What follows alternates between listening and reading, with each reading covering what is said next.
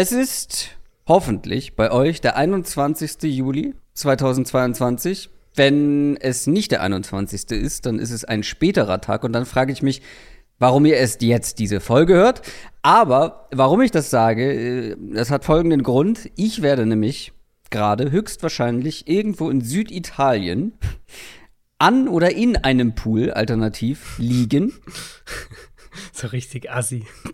Was sei wie also, assi? Ihr, ihr Fußvolk, wenn ihr das auf dem Weg zur Arbeit hört, bei 40 Grad, werde ich an einem Pool liegen. Jeder ist seines eigenen Glückes Schmied. ja. ja. Ähm, ihr könntet auch in Süditalien bestimmt sein. Also ich hoffe, dass ich da bin, weil wer weiß, ob äh, die, der, der Flieger dahin geht. Weil, ähm, also mm. einer wurde schon annulliert, ähm, jetzt äh, vor kurzem. Bin mal gespannt. Aber eigentlich ist das auch alles egal, wo ich bin, wo ihr seid. Wichtig ist nur, dass ihr wisst, dass wir diese Folge schon am vergangenen Freitag aufgenommen haben. Und deshalb natürlich keine mega Neuigkeiten jetzt irgendwie dabei haben, falls welche passieren sollten bis zum 21. Juli. Und auch noch ganz wichtig, ähm, die Franchise-Tag-Player ähm, müssten jetzt ähm, ja, bekannt gegeben worden sein. Also da ist die Deadline abgelaufen, richtig? Äh, genau, also die, die Deadline für die Spieler, die den Tag bekommen haben, ähm, um eben einen langfristigen genau, Vertrag zu genau. unterschreiben. Genau. Also und genau, und da gibt es ja ein paar, ja, ein paar Kandidaten, wo das durchaus größere Implikationen vielleicht hat. Jesse Bates zum Beispiel, Orlando Brown, ähm, mehrere Spieler, die, die jetzt gesagt haben, okay, wenn ich nicht diesen Vertrag bekomme, ähm, dann werde ich wahrscheinlich auch nicht zum Training Camp kommen oder dann werde ich vielleicht äh, nicht erstmal mit dabei sein. Bei Orlando Brown gibt es Gerüchte, dass er vielleicht sogar zum Start der Saison nicht da sein könnte. Also da wisst ihr dann schon mehr, wenn ihr die Folge hört. Stand jetzt, ich meine, die Deadline ist für uns heute Abend, also in ein paar Stunden, gibt es da wenig Neues. Also alles, mhm. was man da hört, geht schon so in die Richtung, ähm, dass da auch nicht mehr viel passieren wird, aber das weiß man natürlich nie. Deadlines sind ja immer, äh, immer was, was nochmal so ein bisschen Action mitbringen kann. Ja, also zumindest ähm, im Verhältnis zum restlichen Sommerloch. Richtig. In Sachen News. Also, damit wisst ihr Bescheid, aber jetzt kümmern wir uns gleich mal ausführlich um die AFC South.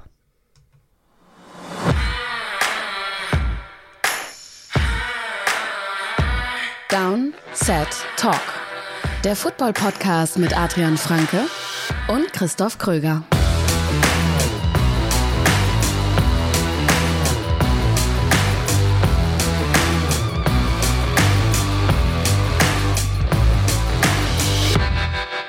Tja, und damit herzlich willkommen zu einer neuen Folge Downset Talk.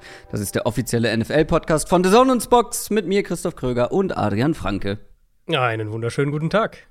Wir, ich habe es eben schon gesagt, kümmern uns heute um die AFC South. Die nächste Division Preview steht an. Wir müssen die, wie gesagt, voraufnehmen, ähm, damit wir damit wir unseren, unser Versprechen halten, dass wir ab jetzt jede Woche eine Folge raushauen können und auch jede Woche eine Division Preview machen können. Die AFC South ist dran. Wir werden natürlich nachher ähm, jedes einzelne Team besprechen. Die Jaguars, die Colts, die Titans und die Texans. Bevor wir dazu kommen, eine Sache, die ich häufig am Ende der Folge sage und wo ich mir gedacht habe, ist eigentlich gar nicht so clever, das am Ende der Folge zu sagen, weil ich weiß nicht, wie viele da dann noch zuhören von euch. Ich hoffe, die meisten, aber noch mehr werden am Anfang zuhören. Deswegen mal ein bisschen Werbung für uns selber. Also ich sage am Ende gerne immer, folgt uns gerne bei Twitter, folgt uns gerne bei Instagram. Und vor allem, wenn man dann bedenkt, dass so ungefähr ein Viertel unserer Hörerinnen und Hörer uns eben nicht bei Twitter und Instagram folgen. Also das geht ja so nicht. Das müssen wir ändern. Geht da gerne mal rauf, da werdet ihr auf dem Laufenden gehalten was neue Folgen angeht, was Bonusfolgen angeht und so weiter. Aber ihr könnt uns auch gerne eine Bewertung ähm, geben. Zum Beispiel geht es bei iTunes, da lesen wir jede einzelne Bewerbung, die da reinkommt. Oder auch bei Spotify. Gibt es jetzt seit einigen Monaten, dass man da auch Bewertungen für einen Podcast abgeben kann. Da würden wir uns auch natürlich sehr freuen. Hilft uns, Stichwort Algorithmus und so weiter. Und wenn ihr im Real Life mal Werbung für uns machen wollt und zeigen wollt, hier, den Podcast, den höre ich gerne. Schaut mal gerne vorbei in unserem Shop www.downtotalk.de slash shop. Bisher gibt es da, ich weiß, einige warten von euch auf neuen Stuff, aber bisher gibt es da bislang nur die Essential-Kollektion sozusagen, also ein Hoodie, ein Shirt und eine sehr schöne Tasse. Aber lasst euch gesagt sein, ich bin dran. Ich, ich bin gerade am Plan, was man da noch ja, machen hab, könnte. Ich habe da eine, sowieso eine Anfrage an dich, das wollte ich dich eh noch fragen. Du hast eine, also von dir oder Kommt die ja, also, extern? Also so, ich, ich, ich, ich backe das. Ähm, die, wurde, die wurde mir per, per Instagram geschickt. Ob wir nicht Interesse daran hätten, der, der, der betreffende äh, Mensch, der mir die Nachricht geschickt hat, hat gesagt, er hat sogar geguckt im Shop und hat gesagt, er hat, wollte mir erst noch schreiben, bevor er sich jetzt das Produkt anderweitig erwirbt, ob wir sowas vielleicht planen, ähm, ob es nicht einen Downset Talk Spaten geben könnte. Weiß ich nicht. Weiß ich nicht. Meinst, meinst du, es würde sich verkaufen? Nee. Also, ich glaube, wir würden das verkaufen. Ich, mich würde mal interessieren, wie viel Prozent unserer Hörerschaft ähm, schon ein Kind hat. Mindestens eins. Ich weiß nicht, ob das mehr, also ich glaube, es ist weniger als die Hälfte. Hm, vielleicht, aber hast du nicht letzte Woche erzählt, dass du selber. Äh ja, das war ja eine absolute Ausnahme. Da brauche ich ja. mir ja keinen eigenen Spaten kaufen. Nein, aber ich plane. Gut, das ist ja für Gartenarbeit, für. Ähm, ja, ne? genau. Kinderspaten für Gartenarbeit. Da hast du länger, dann länger damit zu tun, das ist auch gut. Nee, äh, ich plane aber tatsächlich so eine. Ähm, also eigentlich hätte ich die gerne im Sommer fertig gehabt, aber vielleicht wird es so eine End of Summer Collection äh, mit so ein paar Sachen, die man im Sommer gut gebrauchen kann. Ich weiß nicht, ob da so ein Klappspaten dazugehört, aber ich, ich gehe mal in mich. Ich geh mal in dich, ja. Quick Question. Die darf natürlich nicht fehlen. Jede Woche gibt es eine Quick Question zum Start einer Folge und dieses Mal kommt die Frage von Night Breath. Und Night Breath fragt, welche Quarterbacks könnten dieses Jahr aus rein sportlichen Gründen ihren Starting Spot verlieren? Und ich betone hier nochmal, lieber Adrian, Quick Question. Und um es dir noch schwerer zu machen, darfst du einen Spieler nennen. Wie ein. Natürlich, wir wollen hier schnell weiterkommen. Einen Spieler. Jeder darf einen Spieler nennen. Das ist ja absolut. Wir sprechen ja über jedes Team und damit über jeden Quarterback im Rahmen dieser Division Previews. Und wir werden bei jedem wahrscheinlich von den möglichen darüber sprechen, dass er vielleicht seinen Starting Spot verlieren könnte. Deswegen, du musst dich auf einen festlegen. Du hast wahrscheinlich mehrere mhm. zur Auswahl, deswegen werde ich die einen wegnehmen. Mhm, mh, und dann darfst du ähm, deine Nummer 1 Wahl präsentieren. Okay. Ich nehme eine relativ offensichtliche Wahl. Ähm, Carson Wentz nehme ich. Mhm. Ich mhm. nehme Carson Wentz, weil ich finde, ähm, von anderen oder bei anderen Kandidaten die sind teilweise gar nicht so ganz klar die Starting Quarterbacks. Und ich finde, ja, er ja. ist halt ein ganz klarer Starting Quarterback. Dafür wurde er geholt. Deswegen ist es bei ihm grundsätzlich eher unwahrscheinlich, dass er diesen Starting Spot verliert. Aber ich glaube, wenn er so spielt, wie zum Schluss jetzt bei den Coles oder wie zum Schluss bei den Eagles, könnte es relativ schnell brenzlig für ihn werden, relativ schnell eng werden. Und dann kommt halt noch dazu, dass man, wenn auch spät, einen der in meinen Augen, in meinen Augen sogar den besten Quarterback im Draft bekommen hat mit Sam Howell. War zwar nur Runde 5, aber ich kann mir irgendwie schon vorstellen, wenn das jetzt irgendwie komplett in die Hose geht in den ersten Wochen mit Carson Wentz, wird man schon darüber nachdenken, ob man, ob man Sam Howell vielleicht mal eine Chance gibt, damit man ihn zumindest mal in, ähm, ja, in, in, in richtigen Bedingungen, also in einem NFL-Spiel auch sehen kann. Glaubst du, Howell ist überhaupt die Nummer zwei? Ich hätte jetzt gedacht, aktuell wenn du, nicht. Aktuell nicht. Dass, aber dass, warum äh, Heineke reinkommt? Dann. Ja, ja, okay, aber guck mal, wenn du, wenn die ähm, Commanders jetzt in den ersten Wochen wenig bis gar nichts gewinnen, es Carson Wentz mhm. nicht gut spielt und du dann irgendwann eh nicht mehr in, in Playoff-Reichweite sein solltest, kann ja passieren. Warum solltest du dann Heineke reinwerfen? Also da weißt du doch relativ genau, was du hast. Ja, vielleicht das Argument wäre dann irgendwie, also in dem Szenario wäre ja dann Wenz irgendwie komplett eingebrochen. So, das Szenario wäre dann wahrscheinlich am ehesten, dass du sagst, wir bringen Heineke für die Stabilität. So hätte Heineke ich jetzt für die Stabilität, das ist irgendwie. Also, naja, gut, also weil du weißt halt, was du kriegst von ihm so. Howell wäre ja halt eine komplette Wildcard. Ja. Mit Heineke wärst du relativ sicher, was du halt kriegst. Aber ich, also ganz ehrlich, mich würde es nicht wundern, wenn wir sogar alle drei Quarterbacks sehen in mhm. Washington in der kommenden Saison. Ähm, Finde ich eine gute Wahl. Finde ich eine gute Wahl, weil, wie du gesagt hast, es gibt ja auch so ein paar, ich weiß nicht, vielleicht werden wir da irgendwie mal noch mal drüber sprechen oder ich mache vielleicht auch eine Bonusfolge dazu oder sowas. So Training Camp Battles haben wir ja wirklich auch ein paar auf der, auf der Quarterback-Position, ähm, von denen ich jetzt hier auch keinen nennen wollen würde, weil wir einfach noch nicht wissen, wer da spielt. Also genau, Seattle, genau. letzte, hatten wir letzte Woche die NFC West. Uh, Atlanta ist so ein Fall. Pittsburgh ist ja auch so ein Fall. Ja. Ähm, ich habe dann mich entschieden für Daniel Jones, uh. der eher in sein letztes Jahr geht bei den Giants, bisher nicht so wirklich überzeugen konnte, hier und da klar ein paar Flashes hatte und neuer Trainerstab.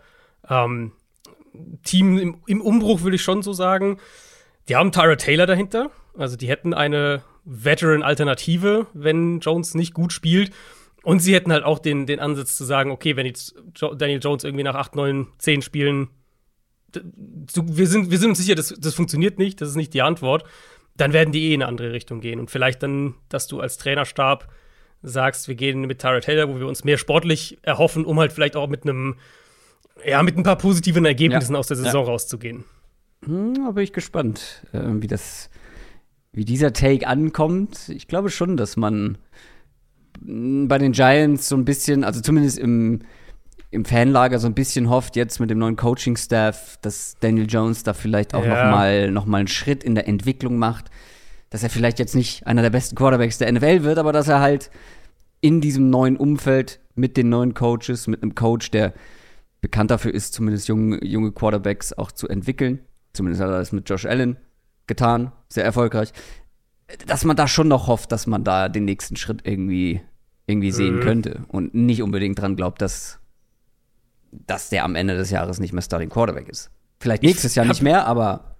Ja, gut, ja, das ist so ein bisschen Teil auch der Überlegung. Ich habe echt Probleme damit, mir ein Szenario vorzustellen, in dem Daniel Jones also er müsste halt schon sehr, sehr gut spielen, weil das, der Vertrag ist ja natürlich auch ein Punkt einfach. Also, ne? ja, aber also guck mal, wenn er jetzt okay spielt, solide, ja. durchschnittlich und man auch irgendwo so ein paar Siege einfährt, jetzt nicht unbedingt am Ende noch mit in der ja in der Playoff im Playoff Kampf mit dabei ist, glaubst du wirklich, dass sie dann sagen, okay, dann benchen wir ihn? Klar, sie planen dann vielleicht nicht für nächste Saison oder für die Zukunft mit ihm, aber dass sie wirklich dann bereit sind zu benchen, wenn es okay läuft? Nee, wenn es okay läuft, wahrscheinlich nicht. Also dann wird er wahrscheinlich die Saison ausspielen und dann ist er weg. Genau. Aber wenn er halt schlecht spielt. Wenn er halt, wenn sie halt sagen, wir, wir, wir stehen irgendwie, weiß nicht, drei und zehn oder sowas und der Coaching-Staff sagt, wir, wir wollen jetzt mal, wir brauchen noch ein paar Ergebnisse, wir wollen nicht mit irgendwie so einem, wir wollen nicht irgendwie mit einer, mit drei Siegen aus unserer ersten Saison gehen, dass sie dann am, am Ende der Saison vielleicht den Quarterback-Wechsel machen. Bei welchem Take ist die Wahrscheinlichkeit höher, dass es passiert? Hm. Gute Frage. Habe ich mir nämlich auch gerade gefragt. Also ich, ich glaube Carson äh? Wentz, aber nicht viel. Also doch, ah, doch. Hey. Ich bin schon bei Carson Wentz, doch. Ja, ich meine, die haben halt aber auch jetzt gerade für ihn getradet. Das ist halt eine andere Situation als ein Coaching-Staff, der zu den Giants kommt und keine Ties zu Daniel Jones hat. Also wenn Daniel Jones mies spielt, äh, ist der Weg nicht weit zur Bank. Und Carson Wentz hat wahrscheinlich ein bisschen eine längere Leine oder? Die Colts haben auch für Carson Wentz getradet und wenn die nicht noch bis zum Ende mit in der Playoff-Verlosung gewesen wären, hätten sie ihn gebencht. Vielleicht, ja. Glaube schon. Ja, spannend, weiß ich nicht. Äh, gerne mal Feedback, überall da, wo es geht. Gerne mal schreiben. Welches Szenario ist wahrscheinlicher? Das war die Quick Question für diese Woche. News lassen wir an dieser Stelle aus, weil seit vorgestern, seit unserer letzten Aufnahme, ist jetzt nicht so viel passiert. Äh, die Gründe habe ich euch genannt und wenn irgendwas Dramatisches passiert, dann werden wir das auf jeden Fall noch aufarbeiten. NFL Preview. Und damit kommen wir zur AFC South. Eine der, wenn nicht vielleicht sogar die schlechteste Division letztes Jahr, zumindest wenn man mal so auf die Siege insgesamt guckt. Ja, gerade die, die Jaguars und die Texans waren bei den schlechtesten Teams des Jahres mit dabei. Die Colts neun Siege, die Titans waren immerhin Nummer eins der AFC am Ende der Regular Season mit zwölf Siegen. Ähm, glaubst du, die AFC South bleibt insgesamt so schwach? Ohne ähm, jetzt viel zu ähm, spoilern. Ich ich glaube, sie bleibt schon eine der schwächeren Divisions in der NFL, aber ich glaube, sie wird mehr zusammenrücken. Also ich denke, der, ich glaube nicht, dass ein Team zwölf, zwölf Spiele gewinnt in der Division. Mhm. Äh, ich denke, der Division-Sieger wird eher so in der elf Siege-Range ungefähr sein, 10, 11. Und ich denke, dass halt die beiden, die so schlecht waren letztes Jahr, Jacksonville und Houston, dass die beide in dieser Offseason kleine Fortschritte gemacht haben und, ja. und sich auch im Rekord widerspiegeln wird. Okay, da haben wir heute auf jeden Fall mal zumindest leichte Unterschiede. Ähm, ich bin gespannt. Wir machen das Ganze wie jede Woche. Wir fangen mit dem schlechtesten Team der vergangenen Saison an. Ich habe mir die Jacksonville Jaguars etwas genauer angeschaut. Die Jaguars hatten das nächste miese Jahr 3 und 14 am Ende der Record. Das war der nächste First Overall Pick nach einem Urban Meyer Desaster. Jetzt soll alles anders werden. Neuer Coaching-Staff mal wieder. Viele neue Spieler, viel Geld ausgegeben. Das meiste garantierte Geld aller Zeiten in einer NFL-Offseason, wohlgemerkt. Ähm, und mal wieder bei den Jaguars viel neue Hoffnung.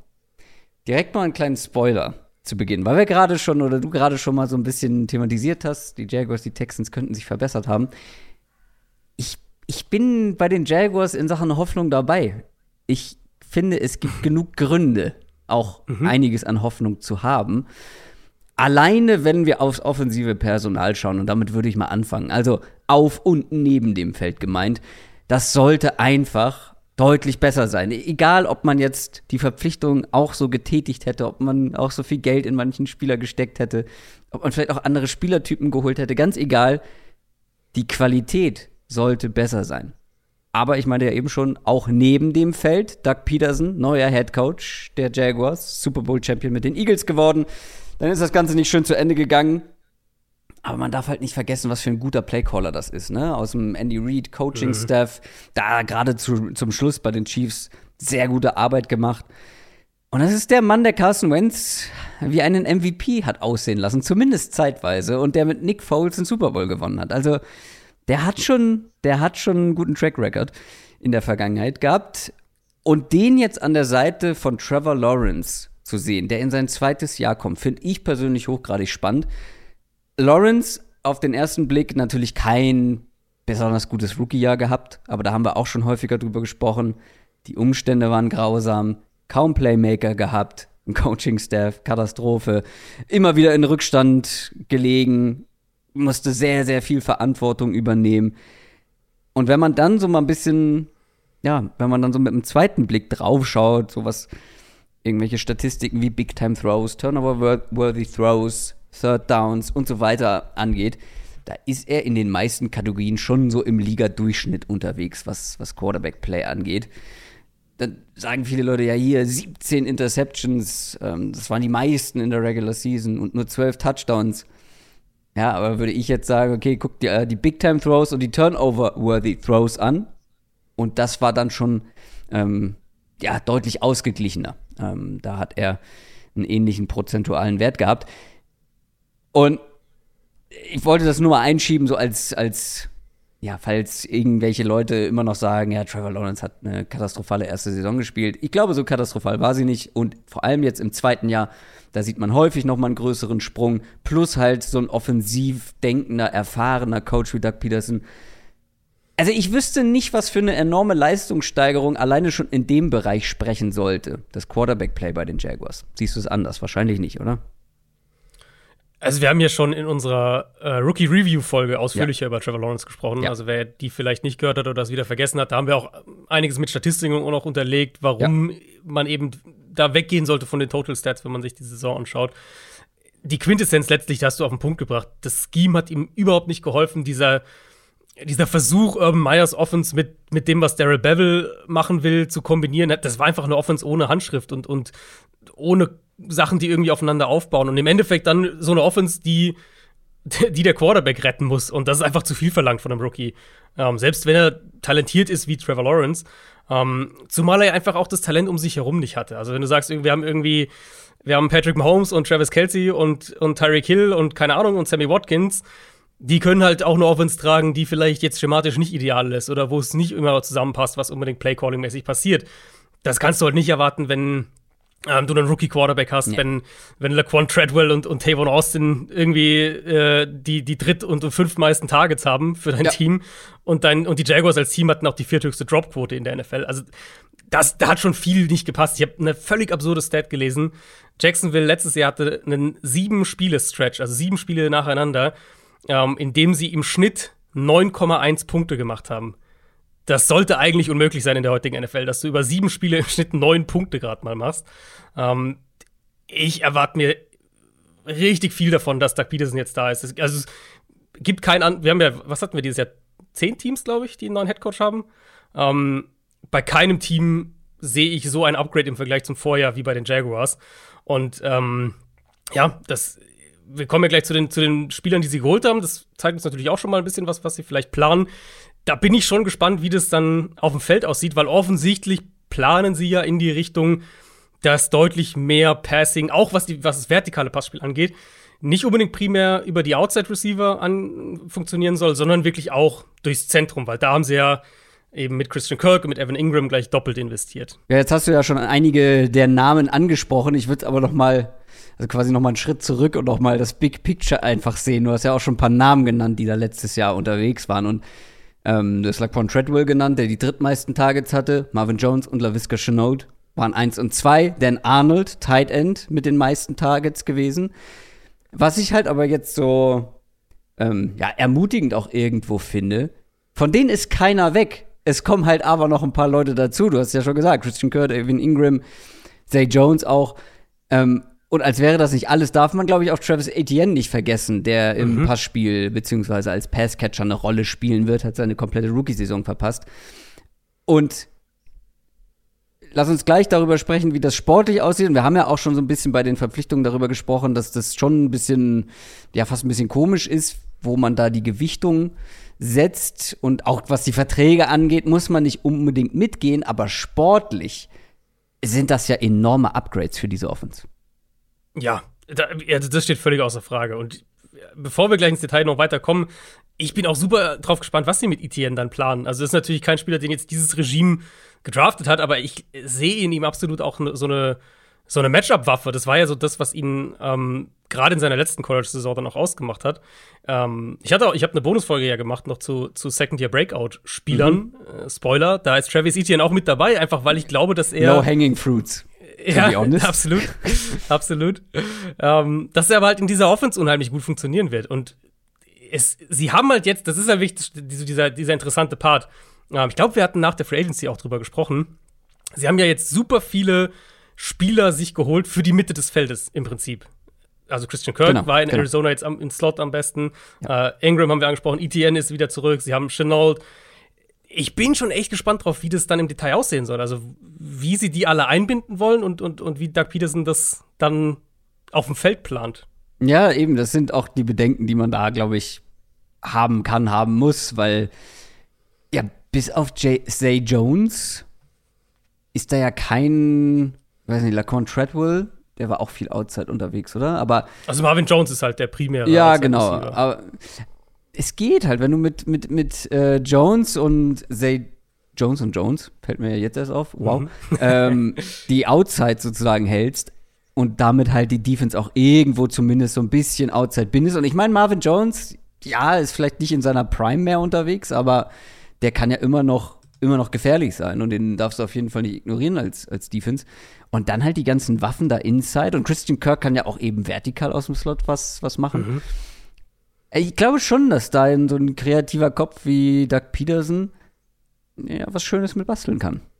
Ja, zumal, ich meine, das ist immer so die spannende Frage, was kriegst du dann von so einem Coach, den wir jetzt äh, ein Jahr lang, ne, ein, ein Jahr lang nicht gesehen ja. haben, genau.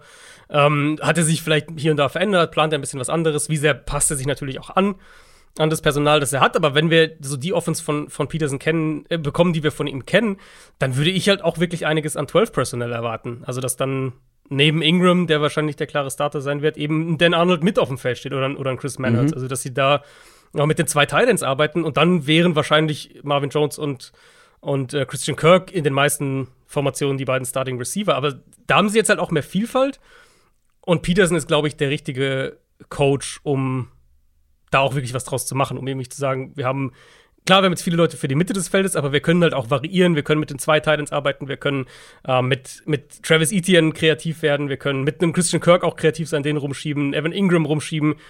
Und da bin ich einfach drauf gespannt, was er aus dem Personal macht. Ja, total. Und vielleicht sehen wir dann auch irgendwelche solche schönen Sachen, wo Chenor, was er ja auch im College, glaube ich, häufig gemacht hat, mal im Backfield neben dem Etienne oder so. Mhm ähm, aufgestellt wird. Sowas kann ich mir auch vorstellen. Wir können ja direkt mal beim Backfield bleiben. Travis Etienne, natürlich da irgendwie, ähm, ja, all eyes on him, weil man einfach so viel von ihm erwartet hat. Ich war ja nicht der allergrößte Fan tatsächlich. Ich mochte zum Beispiel Energy Harris lieber vom Draft. Aber er hat halt die Connection mit Lawrence. Im College haben sie zusammen gespielt. Er hat diese Playmaker-Qualitäten und ich hoffe sehr, dass er eben nicht an Dynamik verloren hat jetzt mit der Verletzung. Im Running Game äh, wird dann auch James Robinson, glaube ich, weiterhin eine Rolle spielen. Early Downback, Goal Line vielleicht mal sehen, wie, wie dominant dann Travis, Etienne und wie überzeugend der dann auch im Running Game sein wird. Ich glaube, es ist aber gut, jemanden wie James Robinson noch dabei zu haben, der einfach ein guter, solider Runner ist. Einziger Haken an dieser ganzen, an dieser ganzen Euphorie in Sachen Offense ist die O-Line, würde ich sagen. Also, es ist jetzt nicht, das wird jetzt nicht die schlechteste Line der NFL sein. Auf keinen Fall. Aber man hat mhm. ähm, ja vielleicht ihren besten Lineman verloren mit Brandon Linder. Ähm, dann hast du jetzt auf Center entweder Tyler Shadley, der seit einer Ewigkeit, äh, seit einer Ewigkeit bei den Jacks ist, aber nie mehr als Rotationsspieler war, oder einen Rookie mit Luke Fortner, Third-Round-Pick gewesen. Was ich sagen will, ist egal, wer von den beiden dann spielt, es ist jetzt keine, ist keine Bank, die Center-Position.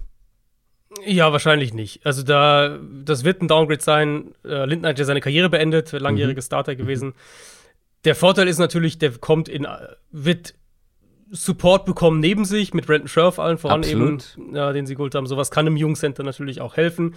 Sie könnten auch überlegen, Fortner auf, ähm, auf Guard zu stellen, wenn sie das wollen, statt Ben Barge, also auf den anderen Guard-Spot und Shadley auf Center. Oder eben, wie du gesagt hast, Fortner auf, auf Center starten zu lassen. Da gibt es ein bisschen ähm, verschiedene Optionen, die sich dann wahrscheinlich im Training Camp relativ schnell, wird da relativ schnell klar sein, wer da wo spielt. Generell wird es mit Doug Peterson primär ein Zone-Blocking-Team sein. Davon würde ich auf jeden Fall ausgehen. Und dann, ja, gehe ich generell mit mit dem, was du gesagt hast. Es wird halt eine Line sein, die so ein bisschen, für mich so ein bisschen das, was wir letzte Woche ähm, bei Arizona auch hatten. Ist okay, aber du kannst halt auch, es, ist, es fehlt nicht viel, um zu sagen, okay, gegen diesen und jenen Gegner wirst du wahrscheinlich ziemliche Probleme kriegen, weil Left Guard, weil Center. Ähm, ja, und, und auch die, die beiden Tackle-Positionen, ne, mit Cam Robinson und Joe Taylor. Das genau, ist jetzt auch nicht, ja. auch nicht das, das, das ja. was du dir im, im besten Szenario vorstellst. Genau, es ist halt eine Line, die hat, ein, die hat halt ein paar solide Spieler und dann einen Star, aber der ist halt auf Guard und, und das ist halt vergleichsweise einfach am wenigsten Value. Ähm, jetzt stell dir vor, ja. sie hätten an, am ersten Pick mit dem ersten Pick einen der Top Tackles geholt. mm. Ja, wer weiß. Was man noch sagen muss zu James Robinson natürlich, der kommt vom Achillessehnenriss zurück. Also der Klar. wird wahrscheinlich, also die Hoffnung, meines Wissens nach, die Hoffnung ist, dass er halt im Training Camp irgendwann Ach so, einsteigen war das so kann. spät? Ich hatte das irgendwie. Ja, ja, das war relativ spät. Ach so, ähm, ich habe das irgendwie früher abgespeichert gehabt. Also könnte sein, dass er Woche 1 spielt. Mhm. Ähm, könnte aber auch sein, dass das noch ein bisschen dauert, weil gerade Running Back, Achillessehne kann natürlich ja. auch was sein, wo du, wo du ein bisschen brauchst. Ja. Ähm, ich glaube, damit sind wir in der Offense durch bei den Jaguars. Oder hast du noch was? Ähm, nee, es ist wirklich so diese Frage, wie passen sie das alles zusammen? Das ist ja, ja. bei Jacksonville. Aber das können wir, so das muss man halt erstmal sehen. Also wir können natürlich genau, mutmaßen genau. und ein paar Dinge hast du ja auch schon in den Raum geworfen, was wir sehen ja. könnten. Aber letztendlich, du hast einfach jetzt, ich glaube, man kann es halt so festhalten, du hast teilweise enorme Upgrades bekommen, individuell betrachtet. Du mhm. hast eine viel höhere Flexibilität, wie ich ja schon meinte. Die, die, die wichtigen Leute aus dem vergangenen Jahr, zumindest was Volume angeht, sind immer noch da und du bekommst halt mhm. die anderen obendrauf. Du kannst mehr machen, du kannst verschiedene Dinge machen. Was sie letztendlich machen, das werden wir erst wahrscheinlich in Woche Nummer also, eins sehen, frühestens. Generell halt die, die denke ich, sehr berechtigte Hoffnung eben, dass sie mehr aus den Playdesigns rausholen werden und, und, und das alles mehr zusammenhängen wird als letztes ja. Jahr. Das ist, glaube ich, schon eine berechtigte Hoffnung. Sie haben ja letztes Jahr auch, also wenn man guckt, wo hat Trevor Lawrence den Ball hingeworfen, was haben sie, was haben sie versucht zu machen? Da war ja auch kaum was im Kurzpassspiel in der Mitte des Feldes. Also da haben sie auch relativ wenig attackiert. Ich vermute, das wird sich deutlich ändern angesichts der Spieler, die sie geholt haben. Und ähm, das kann auch Lawrence dann letztlich nur helfen, in der Offense zu spielen die ihm auch gerade übers Zentrum, ob das, ich könnte mir gut vorstellen, dass das auch viel mit RPOs am Ende sein wird. Das ist ja durchaus was, was, was Doug Peterson häufiger ähm, auch eingesetzt hat, die ihm da klar definierte Reads einfach gibt. Und es ihm dann erlaubt, aufbauend darauf, sein Armtalent wirklich auch zu nutzen, um gezielt vertikal zu attackieren. Das ist so ein bisschen übergreifend das, was ich mir erhoffe von der Offense. Und wenn wir auf die Defense schauen, wird es auch nicht gerade uninteressant. Also die letzten zwei Jahre hatten die Jaguars eine richtig miese Defense, aber man will die halt einmal oder wollte die einmal komplett umkrempeln. Und ich finde es auch krass, wie sie die umgekrempelt haben. Also aus dieser 2020er Defense, die nicht gut war, ist nur noch ein einziger Starter übrig geblieben. Josh Allen. Ansonsten auch generell in der ganzen Defense nur noch ein weiterer Spieler, Adam Gotts, der 2020 schon in dieser Defense gespielt hat. Ansonsten alles neu. In zwei Offseasons gab es einen Trade, neun Picks in die Defense und 126 Millionen Dollar, die man investiert hat. Hm. Also viel investiert, aber ähnlich wie in der Offense, ob man jetzt die Picks mag, ob man jetzt die Verträge mag oder die Gewichtung mag, sie haben an sportlicher Qualität gewonnen. Wenn du allein mal natürlich, klar, wenn du den First Overall Pick in den Defense-Spieler setzt, ähm, dann, dann erwartest du auch ein, ein Upgrade, aber du hast halt jetzt eine Front mit Josh Allen auf der einen Seite und Trevor Walker auf der anderen Seite. Ob man diesen Pick jetzt mag, ich meine, wir haben ausführlich darüber gesprochen, dass wir es beide anders gemacht hätten. Aber er wird höchstwahrscheinlich besser spielen als ein Keller von Chason zum Beispiel ähm, in seinen ersten Jahren. Also, dass Trevor Walker auch per se schon nicht die Nummer eins sein muss, ist, glaube ich, schon viel wert. Ich glaube, das, ähm, mhm. das hilft ihm ungemein, weil das bei Georgia eben auch nicht sein musste. Dann hast du einen, einen Smoot, der 50 Quarterback-Pressures letztes Jahr hatte. Ähm, irgendwie under the radar geflogen, finde ich, so ein bisschen. Der ist nach wie vor da, also ähnlich wie in der Offense. Man behält auch ein paar wichtige Spieler und es kommt einfach noch mehr dazu. Mit Arden Key, finde ich, hat man eine spannende Verpflichtung für die Front. Der hat eine ganz gute Saison bei den 49ers gehabt und ist halt hier jetzt auch quasi nur ein Rotationsspieler. In die Mitte der Line, der Defensive Line hat man ein bisschen investiert, in die Linebacker hat man investiert, Chad Muma in der, in der dritten Runde, Uluokun aus Atlanta verpflichtet. Das sind jetzt keine, ähm, das sind jetzt keine, ja, äh, großen Verpflichtungen im Vergleich zu anderen, aber also das wird vielleicht keine Elite-Front, aber eine sehr athletische, sehr dynamische und auch eine sehr junge mit, ich würde sagen, genügend Tiefe, oder siehst du es anders? Nee, sehe ich gar nicht anders. Ich hatte das, glaube ich, sogar im meines war im Mailback gesagt, dass ich zwar eigentlich, ich bin unheimlich auf die Doug Peterson-Trevor Lawrence-Kombination gespannt und wie sich Lawrence entwickelt und so. Aber eigentlich ist die Defense in Jacksonville der Teil von diesem Team, der mehr Talent hat. Du hast ja gerade gesagt, was sie alles rein investiert haben, eben jetzt nochmal die ganzen Leute, die jetzt frisch dazukommen. Also, es ist, sie haben ja auch viel mehr investiert, eben jetzt auch nochmal in die Defense als ja. in die Offense, hast du ja auch gerade gesagt. Ähm, das ist eigentlich vom, von der, wenn wir jetzt individuell elf, die elf, elf Defense-Starter gegen die individuell elf Offense-Starter setzen, ist die Defense eigentlich der spannendere Mannschaftsteil, finde ich, bei, mhm, ähm, bei den mhm. Jaguars.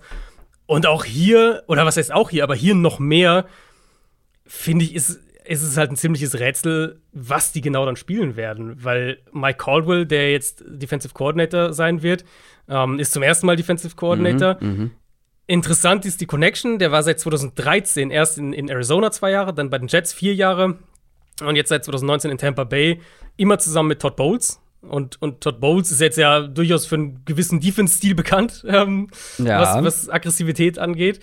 Ähm, wo ich aber halt sagen würde, wenn ich jetzt auf diesen Kader, also zwei Gedanken dazu. Zum einen, sie waren letztes Jahr auch schon richtig aggressiv oder haben es versucht, aggressiv zu spielen, was nicht funktioniert hat, weil sie Spieler in Coverage einfach nicht gut einsetzen konnten, weil sie da auch dann zu oft geschlagen wurden. Dann haben sie Pressures zwar kreiert, aber trotzdem wurde die Coverage halt dahinter geschlagen. Ähm, insofern ist das vielleicht schon so ein erstes Warnsignal, dass es das nicht unbedingt die richtige Richtung ist mit dem Team. Und wenn ich dann sehe, was sie in diese Front jetzt investiert haben, ähm, frage ich mich halt noch mehr, okay, wie, also wie soll das aussehen von, einer, von einem Aggressivitätsstandpunkt her, aber eben auch, wird es eine Defense, die vor allem über ihre Front kommen will? Oder wird es eine Defense, die sagt, wir haben jetzt hier, äh, wir haben letztes Jahr Tyson Campbell in der zweiten Runde gedraftet, wir haben Shaquille Griffin geholt, wir haben dieses Jahr Darius Williams geholt. Wir wollen auch mit unseren Cornerbacks, äh, wollen wir eins gegen eins Coverage spielen können und damit ähm, ja, mehr Blitzing, mehr über diese Schiene kommen. Ich glaube, dass es, ich glaube, dass für Jacksonville der richtige Ansatz wäre, ein bisschen mehr über einen Foreman Rush zu kommen. Natürlich mit einer gewissen Flexibilität mit drin, aber du hast ja die Rotation angesprochen, die ist ja gut. Also da haben sie ja wirklich was, womit du arbeiten kannst. Und ähm, das zu nutzen und zu sagen, okay, wir bringen vier, aber wir lassen auch mal ein zurückfallen und dann kommt Devin Lloyd. So vielleicht als ich habe ich habe äh, überlegt, wenn ich so Richtung Todd Bowles denke, der hatte ja jetzt auch mit, mit dem Bucks ein Linebacker-Duo, mit dem er viel machen konnte, mit einer Defensive Line davor, die die Linebacker auch frei halten kann. Und wenn man sich, wenn man sich Olokun vielleicht so ein bisschen in der Lavonte David-Rolle vorstellt und, und Devin Lloyd in der, in der Devin White-Rolle, so mhm, mit Blitzing, mhm. Athletik und so, er ist vielleicht gar nicht so weit weg von dem, wie das dann am Ende aussehen soll. Und Gut, dass du Devin Lloyd nochmal erwähnt hast, den habe ich gerade eben vergessen, wenn ich meine, dass man in die Linebacker investiert hat. Ähm, aber man hat ja auch die, die Secondary weiter verstärkt. Also, wenn wir davon sprechen, dass man gute Cornerbacks braucht, ich finde Darius Williams, das ist jetzt kein, auch hier wieder kein Elite-Cornerback gewesen, aber hatte sehr gute Jahre bei den Rams. Und den mhm. jetzt auf der anderen Seite, ähm, also ich weiß nicht, manche sehen ihn eher im Slot dann als Cornerback, aber ich glaube, bei den Rams hat er hauptsächlich immer Outside gespielt. Den dann gegenüber von einem Shaquille Griffin. Tyson Campbell hast du noch, der kommt jetzt erst in sein, sein zweites Jahr. Safety muss man so ein bisschen schauen, ne? Also Andre Cisco, ich glaube, den mochtest du äh, ganz gerne. War das einer von Ja, denen? ist, also es ist generell spannend. Vielleicht, ich greife noch mal ganz kurz das Cornerback-Thema ja, auf. Ja. Ähm, ich stimme dir zwar zu, dass sie, dass sie da, also natürlich haben sie rein investiert, das lässt sich ja nicht von der Hand weisen. Aber haben in deinen Augen, haben die Jaguars einen Corner, den du gegen den gegnerischen Nummer 1 Receiver stellen würdest, eins gegen eins? Ja, Shaquille Griffin sollte das machen, wird aber wahrscheinlich gegen die Besten der Besten nicht mehr so gut aussehen. Da stimme ich, da, ja, da gehe ich mit. Und genau, das ist so ein bisschen. Williams ist auch ja, nicht so der Typ dafür. Genau, es ist so ein bisschen, finde ich, ähm, wenn ich, wenn ich drauf gucke und, und, und überlege, wie kann ich mir das vorstellen, wie funktioniert das zusammen, ist so ein bisschen die Bengals-Richtung. Ähm, dass sie halt mehrere solide Leute haben und ich glaube auch, dass das im Verbund zusammen funktionieren kann. Aber es ist keine Defense, wo ich sage, da, da, da habe ich ein gutes Bauchgefühl, wenn wir hier regelmäßig äh, 1 gegen 1 Coverage spielen und, und blitzen und aggressiv sind und, und, und äh, darüber unsere Defense aufbauen wollen. So viel sie da rein investiert haben, mhm. ist das für mich irgendwie nicht der, die, die Cornerback-Gruppe dafür. Und Safety natürlich, also Safety, ja, junges Talent, auf jeden Fall, angefangen mit, mit Andre Cisco, aber halt auch nicht auf dem Level wie, wenn, wenn wir die Bengals als Vergleich nehmen, die haben ja zum Beispiel ein super gutes Safety-Duo gehabt letztes Jahr oder haben es immer noch. Das ist halt eine andere, eine andere Qualität einfach und, und das muss man ja auch berücksichtigen, weil du natürlich dann auch weniger Safety, also Safety-Qualität hast, wo du sagst, der kann, der kann ein paar Coverage-Fehler ausbügeln. Deswegen in meinen Augen die Stärke dieses Jaguars-Team, dieser Jaguars-Defense sollte die Front sein. Und ja. ich glaube, mit dem im Hinterkopf würde ich auch die, die Defense insgesamt aufbauen.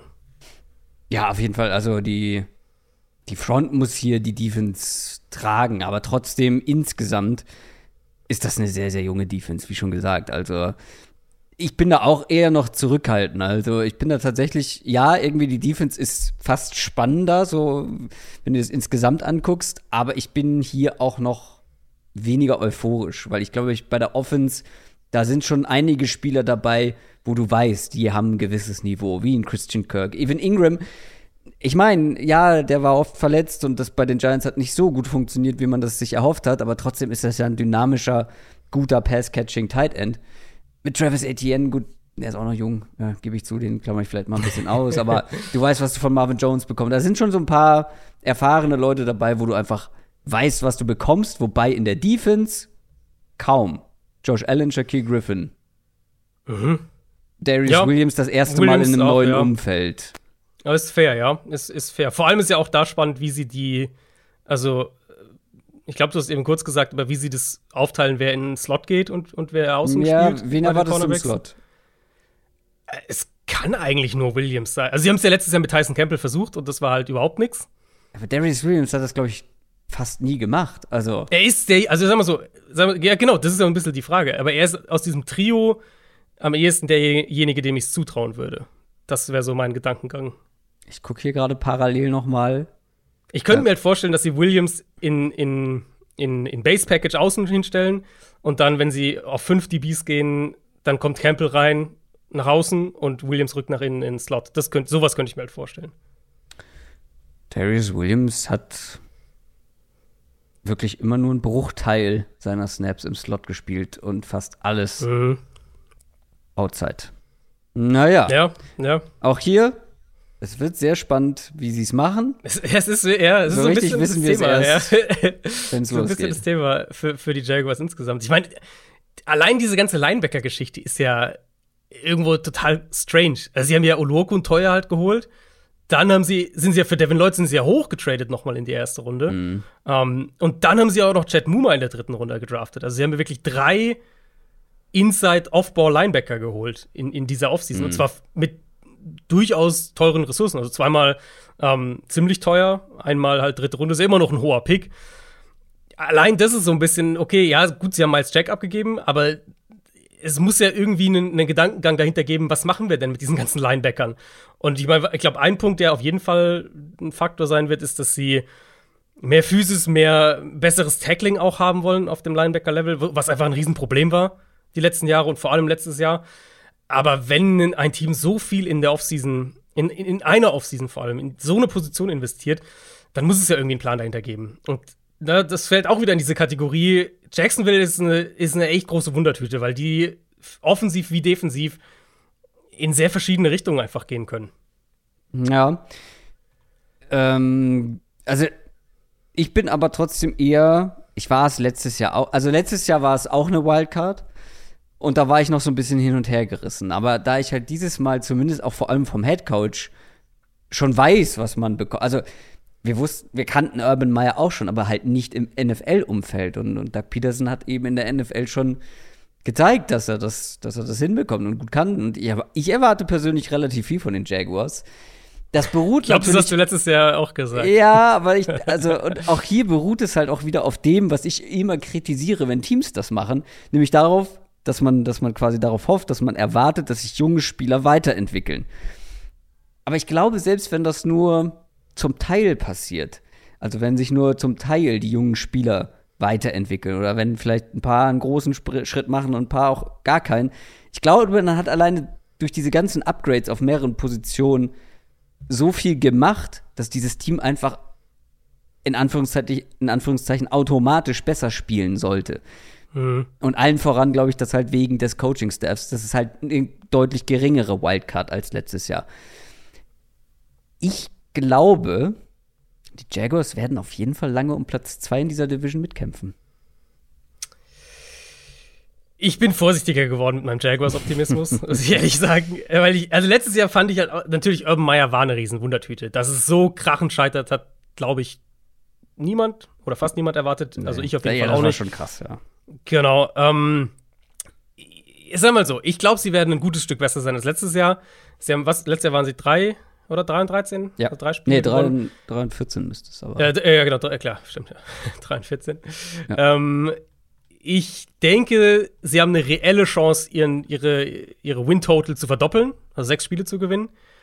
Aber das ist auch das, wo ich sie ungefähr sehe. Also ich glaube, die werden äh, in der Range zwischen fünf, fünf, sechs, sieben Spiele in der Range werden, äh, fünf, sechs, sieben Siege in der Range landen und werden vor allem aber halt Fortschritte sportliche, sportlicher Art zeigen. Und das ist letztlich ja das, worum es für, für so ein Team wie Jacksonville und, und auch Houston, zu dem wir jetzt da gleich kommen, worum es für die geht. Also es, niemand erwartet ja jetzt, dass Jacksonville äh, irgendeinem Super Bowl spielt in der kommenden Saison. Das müssen sie ja auch nicht. Es ist, geht ja vor allem darum, du bist jetzt in Jahr zwei mit Trevor Lawrence. La- Jahr eins, dass du halt komplett verkorkst, weil du halt einen komplett falschen Headcoach verpflichtet hast. Jetzt ist wirklich wichtig, nicht Jahr zwei auch komplett zu verkorksen, weil wieder irgendwelche Sachen überhaupt nicht passen und du in Teilen noch mal komplett neu anfangen musst, dann im dritten Jahr mit Trevor Lawrence. Also das ist ja wirklich die, die, die, die Quintessenz der Jaguars-Saison ist ja diese, diese Basis jetzt zu bauen. Und ob das dann fünf oder sieben Siege sind, ist ja gar nicht so wichtig. Ich bin da ein bisschen optimistischer. Ich bin da mindestens ein, wenn nicht zwei Siege optimistischer bei den Jaguars. Ich mache das so lange, bis ich Ich sehe halt dann- Oder bis ich ja, recht ich- habe. ja, ja, das funktioniert natürlich. Ich sehe halt trotzdem in der Division, auch wenn ich jetzt gesagt habe, die, ich glaube, sie wird enger zusammenrücken, sehe ich halt die Titans und Colts doch noch mal ein klares Tier Zu denen drüber. kommen wir ja gleich. Nicht so eilig. Ja. Zu denen kommen Aber wir deswegen gleich. glaube ich halt, deswegen glaube ich halt nicht, dass sie, wie du es gesagt hast, bis ganz bis, bis spät um Platz zwei spielen. Ich glaube, sie werden eher dann halt doch drei, vier Siege hinter Platz zwei landen. Ich bin gespannt. Und ich bin auch sehr gespannt, was du jetzt bei den Texans so zu erzählen hast. Denn ich habe ja schon beziehungsweise was heißt rausgehört? Du hast es ja ähm, gesagt, dass du erwartest, dass die Texans sich verbessern werden. Letztes Jahr waren sie eigentlich schon vor der Saison abgeschrieben, hatten dann nach einer Woche fast mehr Siege, als man das für die ganze Saison erwartet hat. Und dann am Ende haben sie noch beachtliche vier Siege geholt. Trotzdem gab es wieder einen Headcoach-Wechsel. Aber wir brauchen uns da nichts vormachen. Ähm, das wird ein weiteres Umbruchsjahr bei den Texans. Dieses Mal allerdings mit einigen Rookies, die ich mag. Können wir auch noch mal drüber sprechen. Aber wo willst du denn gern anfangen? Machen wir es doch mal so. Ähm, ich fange mal ganz unpopulär bei der O-Line an. Äh, haben wir, glaube ich, mhm. auch noch mhm. nicht gemacht. Nee. Weil ich, also, ich finde Houston, wir haben ja so ein bisschen auch drüber nach dem Watson-Trade gesprochen. Houston, für die fängt ja jetzt eigentlich dieser Rebuild erst an. D der eigentlich ein Jahr auf Standby war, so ein bisschen mit dem Watson, mit der ganzen Watson-Situation. Jetzt ist der Trade durch und jetzt können sie so langsam anfangen, was die Kaderentwicklung angeht, nach vorne zu schauen. Das war ja letztes Jahr dieses Thema, wo sie irgendwie, ich weiß gar nicht, 20 Veterans oder sowas geholt haben, halt die, die meisten dann auch für, für ein Jahr nur oder zwei. Ähm, das, das war ja ein totales Übergangsjahr in jeder Hinsicht. Und du hast gesagt, dass sie, dass sie vier Spiele gewinnen, war halt schon mehr, als man irgendwie erwarten konnte. Houston hatte letztes Jahr ein horrend schlechtes Run-Game. Mit Abstand letzter Platz nach EPA pro Play. Die hatten nach PFF die klar schlechteste Run-Blocking-Grade in der NFL. Im Prinzip jedes Mal, wenn die irgendwie einen Gameplan auch früh im Spiel ums Run-Game aufbauen wollten, sind sie da gegen die Wand gelaufen. Und da war Play-Calling auch ein Teil des Problems, klar. Äh, Texans waren in der Top 12, was Early Down Run Quote angeht, und das, obwohl es halt überhaupt nicht funktioniert hat. Ähm, ich habe bei, bei Football Outsiders in, in deren Almanac habe ich nachgelesen, dass sie den schlechtesten DVOA bei, äh, bei First Down Runs und Platz 31 bei Second Down Runs waren. Also sie waren einfach horrend schlecht im Run Game. Und ich glaube, sie sind halt an diese Offseason herangegangen und haben gesagt, okay, was wollen wir philosophisch für ein Team haben? Und zwar auf beiden Seiten des Balls. Wir kommen ja zur Defense, kommen wir gleich noch im Detail. Ich glaube, offensiv haben sie drauf geguckt und gesagt, wir wollen physischer im Run Game sein und wir wollen das mit einem vertikalen Play-Action-Passspiel kombinieren. Und wir gucken, was sie gemacht haben. Kenyon Green gedraftet in der ersten Runde, der Guard Laramie Tunsil gehalten, der letztes Jahr nur fünf Spiele gemacht hat, war ein klarer Trade-Kandidat oder wurde zumindest so berichtet. Am Ende äh, hat man sich darauf verständigt, ihn nicht zu traden. Damian Pierce gedraftet, dein Guy, ähm, der vielleicht nicht der beste Runner in diesem Draft ist insgesamt, aber der zweitbeste, äh, richtig. aber auf jeden Fall würde ich sagen, vielleicht der physischste Runner in diesem Draft. Ähm, und ich denke, das wird halt ein klarer Teil ihrer offensiven Identität sein. Ein physisches Run-Game und dann halt die Idee, du hast Brandon Cooks, du hast Nico Collins, du kannst das kombinieren, was dann eben ein klarer Shift im Vergleich zur letzten Saison wäre, wo Davis Mills super viel kurz geworfen hat. Äh, ganz, ganz viel, wirklich so innerhalb von 8, 9, 10 Yards von der Line of Scrimmage. Und das, obwohl er eigentlich richtig gut war bei den Shots nach außen. Aber sie hatten halt keine, ähm, ja, keine übergreifende Identität offensiv, die das irgendwie alles zusammengeführt hätte. Und ich glaube, diese, diese Offseason Vielleicht interpretiere ich auch zu viel rein, aber ich glaube, diese Offseason war ein Versuch, in diese Richtung mehr zu gehen, dass sie sagen, wir wollen physisch sein an der Line of Scrimmage, wir wollen den Ball auch mit Physis laufen und wir haben zwei Outside Receiver, die beide vertikal gewinnen können und einen Quarterback, keine Ahnung, ob er die langfristige Lösung ist, wahrscheinlich nicht, aber ein Quarterback, dessen beste Qualität die tiefen Pässe waren letztes Jahr. Also warum nicht versuchen, darum auch was aufzubauen? Und ich glaube, das ist genau die Offense, die wir ähm, von, der, von der Grundstruktur her von, von Pep Hamilton, dem Offensive Coordinator, bekommen werden. Ich glaube nicht, dass du zu viel hineininterpretierst, aber ich habe das Gefühl, dass du es vielleicht dann besser erwartest, als es klappt. Weißt du, wie ich meine? Also, das ist ja, ja schön und gut. Sein. Das ist ja schön und gut, dass man, also ist ja gut, wenn wirklich eine klare Idee zu erkennen ist. Ich meine, das kritisieren, kritisieren wir oft genug, dass eben keine Idee zu erkennen ist. Und ja, aber es muss halt dann auch erstmal klappen und ich weiß nicht, ob dafür einfach auch die Qualität reicht. Wenn du, gerade wenn du über Physis kommen willst, also dann muss deine, deine Line ja auch schon zumindest in Teilen richtig gut sein. Ich weiß nicht, ob diese Line dann in, in Summe das, mhm. also da wirklich eine konstante Baseline liefern kann. Ähm, plus, du brauchst die individuelle Qualität und ja, es gibt ein paar Playmaker in dieser Offense, aber du, die werden erstmal mit Marlon Mack und Rex Burkhead anfangen. Und ich glaube, Damon Pierce wird sich halt aufgrund ich seiner. Ich glaube, dass Pierce da schnell Snaps bekommt, ehrlicherweise. Ich glaube, der das, will das auch schnell so welche bekommen, weil er ist der klar beste Back, glaube ich, in diesem Backfield. Er ist auf jeden Fall der beste Runner halt. Und, und Ja. ich glaube, dass sie da halt, also Burkett ist natürlich der bessere Receiver, aber Ja. ich glaube, dass sie mehr halt auf diese Schiene gehen wollen, den Ball. Also so wirklich so mit diesem, wir wollen ein, wir wollen ein Power-Run-Game haben, wir wollen mit, mit Physis auch gewinnen. Äh, Ich meine, sie haben, ja so, sie haben ja sogar einen Fullback geholt, sie haben ja Andy Janovic Ja, aus Cleveland geholt. Also es, es geht ja schon klar in die Richtung. Und wenn man sich anguckt, jetzt Pep Hamilton ist jetzt auch schon wieder ein bisschen her, ähm, aber was der ja eigentlich auch gerne gemacht hat in der Vergangenheit, waren eben enge Formationen, Shotplays, via Play-Action, viel klassisches Quarterback-Play auch aus der Pocket heraus. Und ich glaube, von der Grundstruktur her geht es in diese Richtung. Ob das dann, natürlich, ob das dann irgendwie jetzt äh, ein, ein riesen Leistungssprung zum letzten Jahr wird, mal gucken. Ich bin halt meistens positiv gestimmt, wenn eine Offense, ähm, ähnlich wie Jacksonville im Prinzip, wenn eine Offense mir den Anschein gibt, da wird es eine übergreifende Struktur geben und ich, und ich kann greifen, Ja. was es werden soll. So. Ja. Es wird nicht immer funktionieren und individuelle Qualität ist natürlich ein Punkt. Wobei man, Ne, du- also. Ja, also, Brandon Cooks und Nico Collins ist ein gutes Duo, glaube ich. Aber ein Mhm. John Mechie zum Beispiel, wer weiß, wann der spielt. Soweit ich das mitbekommen habe, ist der noch ein bisschen langsamer in seiner Recovery. genau, Kreuzbandriss gehabt im Genau, Kreuzbandriss spät. Dezember. Ja. Ja, ähm, spät in der Saison. Ja, das sind halt Leute wie Philip Dorsett, Chris Conley. So, also da fehlt dir auf Receiver was. Tight End, äh, keine Ahnung. Wer, wer ist Starting Tight End bei den Texans? Brevin Jordan wird das, denke ich, sein. Der war letztes Jahr, war ja ein Rookie letztes Jahr, ähm, war vor allem in der Red Zone ein, haben sie ihn da vor allem haben sie da eingesetzt. Ich glaube, das wird derjenige sein, den sie in erster Linie auch dann ausgeprägter einsetzen. Der hat äh, letztes Jahr, der hatte 20 Catches und drei davon für Touchdowns, also ganz gute Quote. Ähm, aber Also zumal, also die gute Quote, die er wahrscheinlich niemals so aufrechterhalten kann. natürlich, natürlich, weil er halt, nee, das meine ich nur, der war halt vor allem Red Zone Target. Ich denke, der wird eine größere Rolle bekommen und dann werden sie, wie gesagt, ich sehe sie auch durchaus viel mit dem Fullback auf dem Feld. Also, dass du dann 21 Personnel gehst, ähm, Running Back, Fullback, vielleicht gehen sie ja sogar auch teilweise dann mit den drei Receivern und dem Fullback, vielleicht versuchen sie auch irgendwas in der Richtung. Ich glaube, dass Houston, also Houston, der, der, das Ceiling ist halt super limitiert für Houston in der kommenden Saison. Das will ich auf keinen, also Jacksonville zum Beispiel hat ein viel höheres Ceiling, wenn es alles perfekt läuft. Aber ich sehe bei Houston zumindest die Fortschritte dahingehend, dass auf beiden Seiten des Balls so ein bisschen eine, ähm, ja, eine Identität entsteht.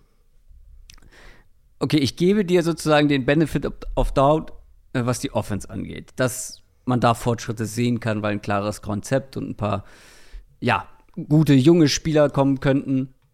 Aber jetzt gehen wir mal zur Defense. Die Defense war sehr schwach. Und auch da gibt es viel Talent, was dazu geholt wurde. Ich meine, Derek Stingley, ähm, Jalen Petre ähm, in der ersten und in der zweiten Runde, Christian Harris in der dritten Runde. Also da hat man schon noch einiges getan.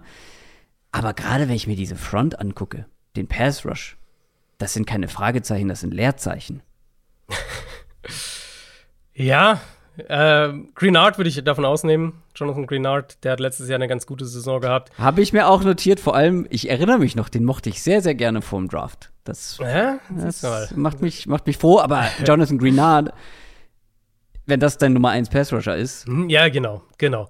Das, ist, das geht direkt über auch, auch in so eine übergreifende Thematik, haben wir auch bei, bei der ganzen Headcoach-Geschichte bei Houston gesagt, ist Lovie Smith vielleicht auch nur so eine Übergangslösung. Und ein bisschen habe ich schon den Eindruck, dass sie vielleicht den, den, dass sie das Team so ein bisschen jetzt in der Offseason zusammengebaut haben. für Schon nächstes perspektivisch, eher so, ja, schon so perspektivisch, wie sie sich das vorstellen. Jahr. Ja. Aber jetzt nicht unbedingt vielleicht so, also wenn Lovie Smith äh, sich quasi äh, freie Auswahl gehabt hätte, dann wär, hätten sie vielleicht andere Spieler verpflichtet. So, das meine ich damit. Ähm, weil gerade er, oder sagen wir es anders, wenn man auf das Personal schaut, was er jetzt hat, und eben guckt, was die Texans in, der, in dieser Offseason priorisiert haben, geht es eigentlich so ein bisschen von dem, also, ne, von dem weg, was er machen will. Lovie Smith ist in erster Linie ein Two-Deep-Coverages, vor allem auch wirklich Cover-Two-Coach. Und so haben sie letztes Jahr ja auch bevorzugt gespielt, als er ja der, der Defensive Coordinator war. Aber für diese Art Defense würde man eben tendenziell viel mehr in die Defensive Line investieren und auf Cornerback ähm, und, und Secondary generell mehr in die Richtung gehen, zu sagen, wir suchen spezifische Spielertypen, wir suchen so, ne, Zone Corner, gehen eher, suchen da sehr spezifisch, was wir brauchen. Brauchen nicht unbedingt jetzt Cornerbacks, die die volle Palette an Coverage-Aufgaben übernehmen können. Und in dieser Offseason haben sie mehr oder weniger das Gegenteil gemacht. Also, du hast die beiden ja schon angesprochen, Petrie und Stingley. Gerade Stingley halt ein Superman-Corner. Petrie einer, der, den du in den Slot stellen kannst, der da auch mit, auch, auch, äh, auch Man-Coverage spielen kann, der eine Physis auch mitbringt.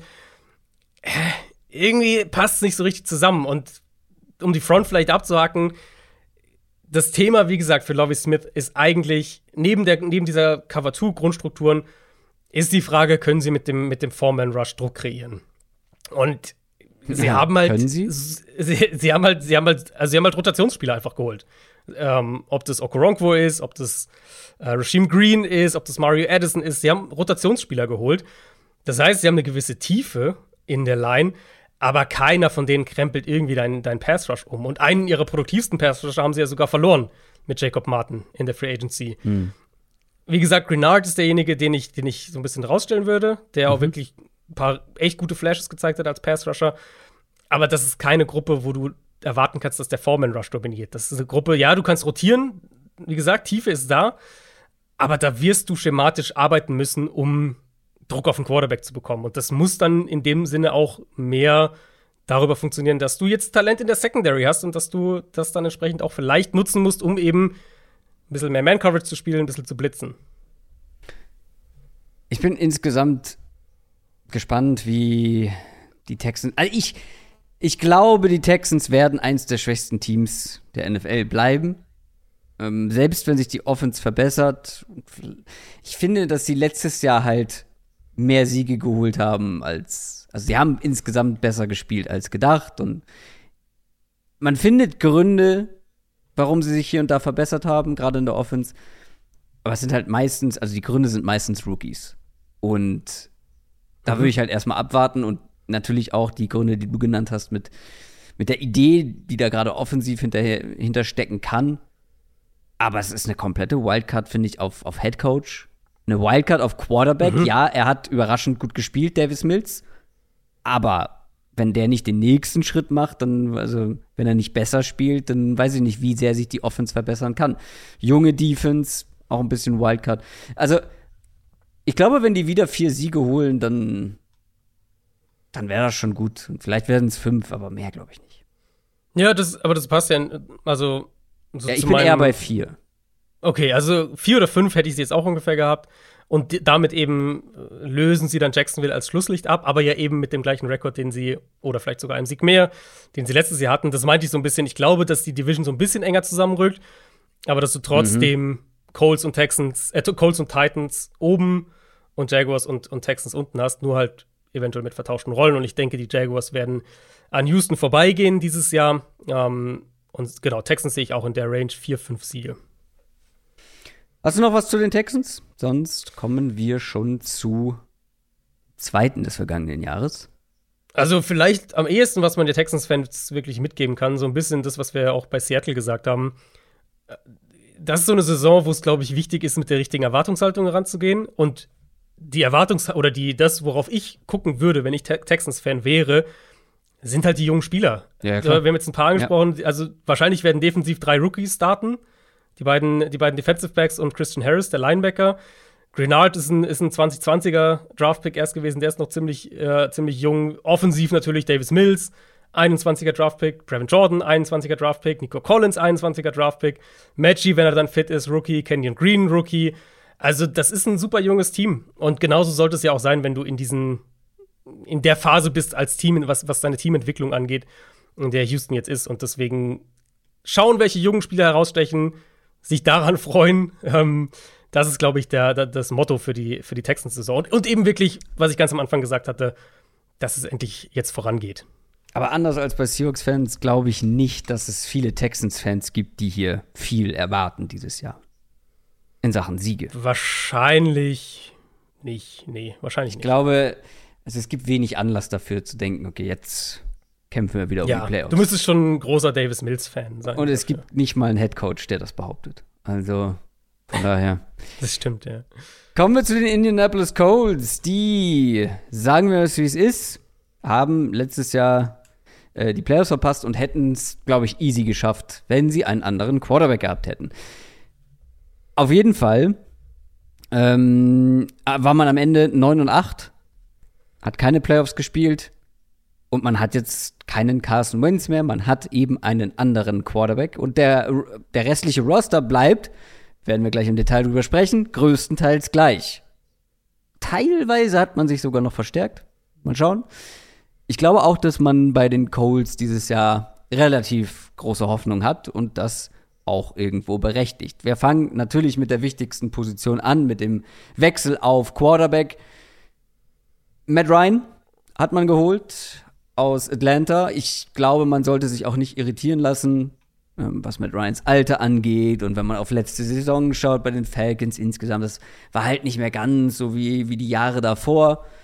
Aber Matt Ryan war wahrscheinlich der Hauptgrund dafür, warum die Falcons überhaupt sieben Siege geholt haben, was mehr war, als man, glaube ich, erwartet hat. Das waren keine leichten Umstände, vor allem nicht für einen 37 Jahre alten Quarterback, der relativ viel Druck bekommen hat und wenig Playmaker zur Verfügung hatte. Und diese Mischung aus viel Druck und wenig Playmaker ist selten gut. Mhm.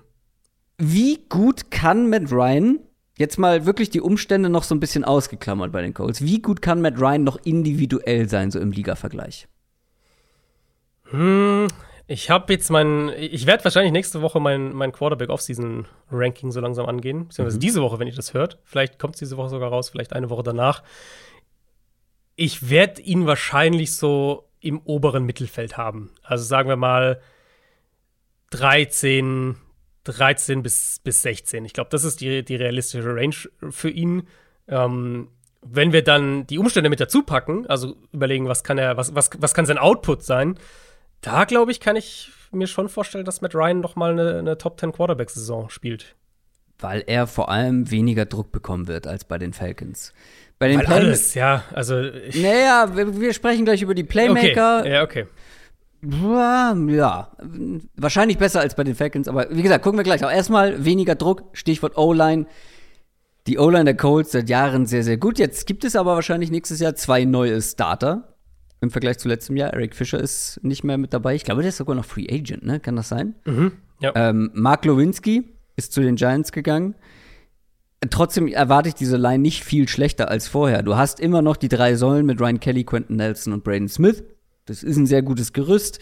Dann gibt es einen Danny Pinter, wahrscheinlich neu auf Guard mit dabei, hat letztes Jahr wenig gespielt, aber wenn, dann gut. Das war dann auf Center.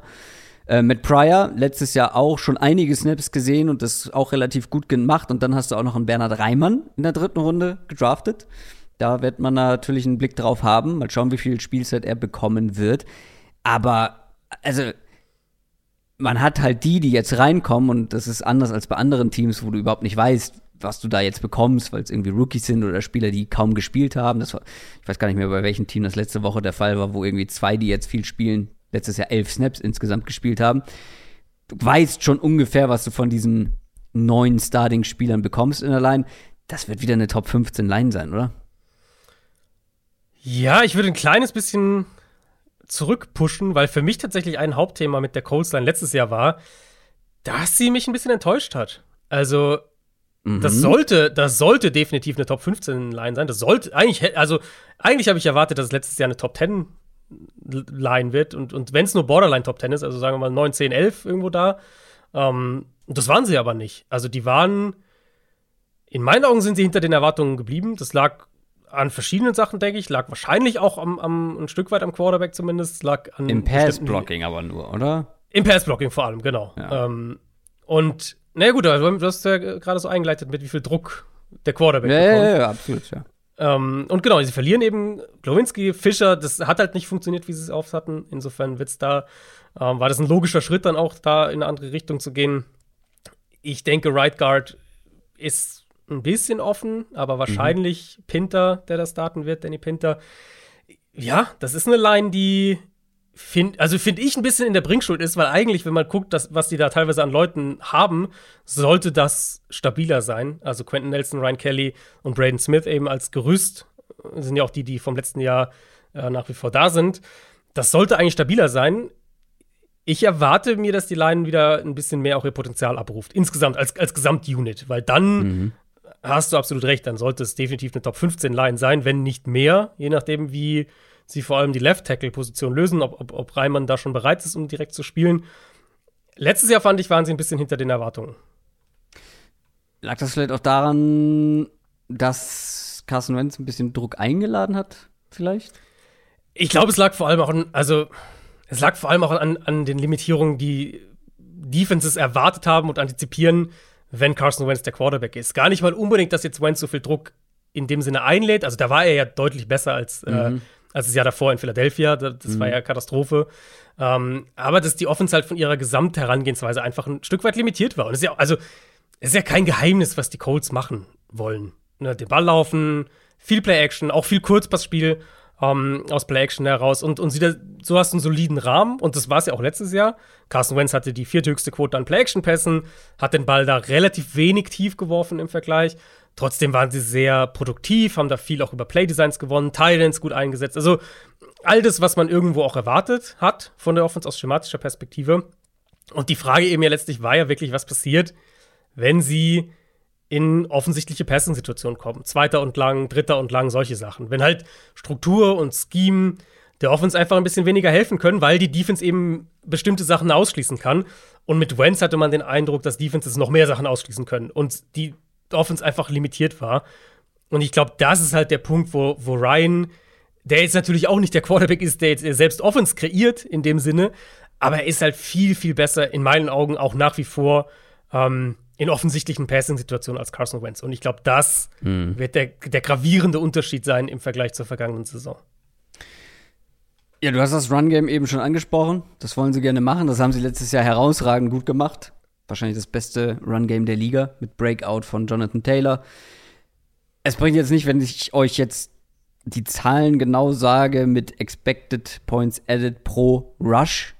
Ähm, würde euch nicht sagen, aber ich sag nur so viel die Colts waren meilenweit vor allen anderen, was das angeht. Also wirklich, selbst wenn es mhm. da eine Regression gibt im nächsten Jahr, wenn sie so ein bisschen sich den anderen anpassen, mehr oder weniger, sollte das immer noch ein richtig gutes Running Game sein, wenn die Line weiterhin so gut blockt.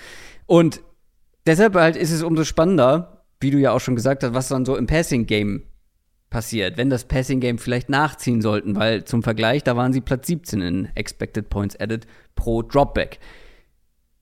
Über Matt Ryan haben wir jetzt schon kurz gesprochen. Gucken wir mal auf die Playmaker, auf die Passcatcher. Michael Pittman war letztes Jahr relativ allein. Also der war das Top-Target von Wentz überall, insgesamt bei Third Down, gegen den Blitz, bei eigentlich allen Gelegenheiten. Pittman hatte fast doppelt so viele Targets wie Zach Pascal, der auf zwei war. Und der hatte wiederum fast doppelt so viele wie, wie Hilton, wie T.Y. Hilton. Hm. Das Ding ist, irgendwie bin ich jetzt in diese Folge reingegangen mit dem Gefühl, ja, man hat ja Alec Pierce geholt und man hat sich verbessert, was die Playmaker angeht. Aber gleichzeitig hast du ja auch Hilton und Pascal verloren. Und jetzt hofft man mal wieder vielleicht ein bisschen auf Paris Campbell. Alex, äh, Alec Pierce muss eigentlich direkt liefern. Jack Doyle, der Tight End, hat aufgehört. Hat man jetzt einen Jelani Woods in der dritten Runde neu geholt im Draft, aber gerade bei Tight Ends wäre ich da noch mal eher vorsichtig und skeptisch in der, in der Beurteilung. Es fällt mir schwer zu sagen, dass die Umstände, also die Umstände für Matt Ryan im Vergleich zu den Falcons, was die Playmaker angeht, sollten etwas besser sein, aber sie sind jetzt nicht viel besser als die für Wentz, oder? Vielleicht zwei Gedanken dazu. Zum einen haben wir ja dann viel auch über Wentz gesprochen und auch ihn viel kritisiert, was auch, finde ich, nach wie vor berechtigt war. Aber ähm, ich denke, fairerweise muss man schon auch sagen, dass die Receiver-Gruppe jetzt sicher keine Stärke war dieses Teams, was nee. du ja gerade schon so ein bisschen gesagt hast. Hilton ist halt einfach klar über den Zenit, das finde ich, muss ja. man so sagen. Und Pascal ist halt, Pascal ist halt idealerweise eine Nummer drei und, und nicht eine Nummer zwei ich sehe einfach die Spieler, die sie geholt haben, als sehr gute Fits. Und ich glaube, das, das ist für die Coles tatsächlich ein bisschen wichtiger als jetzt unbedingt die reine individuelle Qualität, weil Frank Reich ein super Coach ist. Mhm. Alec Pierce, genau wie Jelani Woods, der, eben der Titan, die können beide blocken. Die kannst du beide nach innen ziehen, die können beide blocken. Sie haben jetzt mit, mit den beiden dazu Mo Ellie Cox, dazu Pittman. Wenn wir jetzt sagen, sie spielen vielleicht viel 12 Personnel, also mit zwei Titans und, ähm, und, und zwei Receivern, haben sie im Prinzip vier Leute, die alle richtig gut auch Run blocken können. Und das wird Frank Reich mit Sicherheit ausnutzen. Ich, also, ehrlicherweise, ich könnte mir sogar vorstellen, dass das Taylor und das Run-Game sogar besser sind als letztes Jahr, mhm. weil zum einen das Passspiel besser sein wird mit, mit Matt Ryan und weil ich finde, sie haben jetzt noch mehr Bausteine zusammen, wo ich mir vorstellen kann, wie sie die einsetzen, um halt sowohl im Run-Game produktiver zu sein, was Run-Blocking angeht, als auch eben in ihren Formationen schwerer lesbar zu sein, was dann Play-Action-Passspiel vor allem angeht. Die große Frage, die ich letztlich habe bei der Gruppe, und das ist die gleiche Frage, die wir letztes Jahr auch hatten, ist die Frage nach der Dynamik. Also, welche sind die Spieler, die individuell wirklich so die Dynamik, den Speed, so diese Sachen reinbringen? Klar, Campbell kann das sein, aber äh, der muss halt auch mal erstmal jetzt fit sein. Das, das haben wir jetzt auch schon nicht zum ja. ersten Mal das Thema. Ja, ja. Ähm, seit drei Jahren, und, oder? Genau, seit drei Jahren eigentlich. Und das ist so vielleicht die größte Frage. Alec Pierce ist ein Spieler, der, der durchaus vertikal auch gewinnen kann. Ähm, hat er im, im, College ja auch gemacht. Also ist ja auch ein Receiver, den ich, den ich äh, sehr mochte. Wenn ihr die, die Receiver-Folge noch nicht gehört habt vor dem Draft, dann da haben wir auf jeden Fall auch über ihn gesprochen. Aber das ist so vielleicht am ehesten das Element, was mir der, in der Offense fehlt. Ansonsten gefällt mir sehr gut, wie die Spieler, die sie geholt haben, wie das zusammenpasst zu dem, was sie, glaube ich, als, als Offense übergreifend machen wollen. Ja, aber, ja. Also, ich habe jetzt noch nicht rausgehört. Also, ist das jetzt ein gutes Pass-Catching-Personal? Wie, wie würdest du es einschätzen? Weil ist das, ist das gut, was er da zur Verfügung hat? Oder also für mich ist das noch ein gutes Stück weg von richtig gut. Also wir waren mhm. bei vielen Teams jetzt auch schon in den Division Previews relativ kritisch, haben gesagt, naja, also wenn wir da auf Wide Receiver Trio gucken und hier ist ja selbst das Duo. Also Alec Pierce ist ein Rookie, klar, vielversprechend, Zweitrunden-Pick gewesen. Aber musst du halt auch erstmal sehen. Und ähm, ja, Paris Campbell als Nummer drei. Und dahinter ist ja jetzt auch nicht gerade nee. Bombe besetzt. Also, das ist schon nee. alles sehr auf sehr wackeligen Füßen. Auf, ja, ja. man sagen. Das ist alles halt, das, es gibt kaum ein Fundament und obendrauf stehen Zahnstocher oder keine Ahnung. Fällt mir gerade kein schönes Bild ein, aber du weißt, was ich meine. Ich weiß, was du meinst. Ich, also, individuelle Qualität bin ich voll bei dir. Das wenn wir die, die individuelle Qualität von dieser Colts jetzt mal das, die, die Running Backs weglassen, nur die Passfänger uns angucken, also gut, Naheem Heinz müsste man wahrscheinlich fairerweise dazu zählen. Von dem übrigens äh, Frank Reich gesagt, wenn er Fantasy-Spieler wäre, Fantasy-Football-Spieler wäre, würde er sich Naheem Heinz holen. Ja, siehst du mal. Mhm. Ähm, gut, das ist natürlich auch einer, der so ein bisschen Dynamik reinbringt in die Offense. Äh, den kann man da auf jeden Fall auch noch erwähnen. Aber da sind sie jetzt nicht nochmal rein individuelle Qualität, da sind sie jetzt nicht besser als Jacksonville. Wenn wir jetzt die Jacksonville, die Titans und die Wide Receiver einfach nur angucken und die Titans und Wide Receiver der Colts rein individuell betrachtet, ähm, wüsste ich jetzt nicht, wen ich da nehmen würde. Also ich finde, die geben sich nicht viel. Ich sehe halt bei den Colts wesentlich mehr Potenzial, dass am Ende der Gesamtoutput ja. höher ist als die Summe der individuellen Qualität. Und das ist halt Weil halt das, was ich, was, was ich eben gemeint habe, dass es eben die Spieler, die sie geholt haben, also vor allem jetzt gedraftet in diesem Fall, die passen einfach wahnsinnig gut zu dem, was sie als Offense machen wollen. Und Matt ja. Ryan ist natürlich der Schlüssel irgendwo, der das dann alles äh, ne, irgendwie auföffnen soll. So. Ja. Aber von, ich kann mir halt super gut vorstellen, wie die Colts zum Beispiel, was, wie ich es gerade gesagt habe, aus 12 Personal attackieren. Und zwar halt nicht einfach nur den Ball laufen, sondern halt dann echt vielseitig sind und, und schwer ausrechenbar sind. Und dann haben sie jetzt eben den Quarterback, der Dritter und Acht häufiger lösen kann als Carson Wentz. Und es hilft natürlich auch ungemein, wenn du so ein starkes Running Game hast wie die Colts. Mhm. Also, das, das ergänzt sich dann so ein bisschen gegenseitig. Deswegen glaube ich auch, dass die Offense gut sein wird. Ähm, ich wollte halt nur bei den Playmakern echt nochmal unterstreichen, dass das ganz schön dünn ist. Dann gehen wir mal zur Defense. Die wird auch spannend. Ähm, denn Matt Eberfluss ist ja nicht mehr da, hat jetzt seinen ersten Headcoach-Posten bekommen. War natürlich ein wichtiger Faktor, dass diese Defense jahrelang ja auch ohne so richtig viele gute Playmaker trotzdem Jahr für Jahr zu den besseren Defenses in der Liga gehört hat. Jetzt kommt Gus Bradley. Das ist ein großer Name in der NFL. Ich finde schon, dass er so ein bisschen hochgefallen ist. Äh, jetzt in dem Job. ähm, er bringt unter anderem einen Yannick Ngakwe mit aus Las Vegas. Da haben die beiden zusammen gearbeitet, per Trade gekommen. Das war der Trade, wo sie, wo es wirklich mal einen Spieler äh, reinen Spieler-Trade gab. Rock Sin haben die Colts abgegeben. Aber ich finde, es zeigt auch schon so ein bisschen die Richtung, ähm, ja, die man da fokussiert hat oder die Richtung, die man da eingeschlagen hat. nämlich ein bisschen mehr den Fokus auf den Pass Rush, auf die Defensive Line, so die Defensive Line über der Secondary, weil Rocky Sin, ganz ehrlich, war ein junger Spieler und der hat jetzt nicht schlecht gespielt. Und jetzt holt man halt einen Yannick Ngakwe, der absolut in Sachen Pass Rush ein Upgrade sein sollte. Jetzt auf der anderen Seite von einem Quiddy Pay, DeForest Buckner in der Mitte mit einem Grover Stewart. Das sollte eine richtig gute Defensive Line sein, oder nicht? Ja, ja, aber du, also was du gesagt hast, ähm, zumindest in Teilen kann ich es nur voll, voll unterstreichen. Das ist halt, Gus Bradley ist immer noch der Defensive Coordinator, der am nächsten dran ist an der, der klassischen Pete Carroll Defense. Ja. Also super viel Single High, blitzt so gut wie nie. Ähm, Foreman Pass Rush muss gut sein. Genau, Foreman Pass Rush muss gut sein, physische Press Coverage und genauso haben sie das Team ja aufgebaut eben. Ja.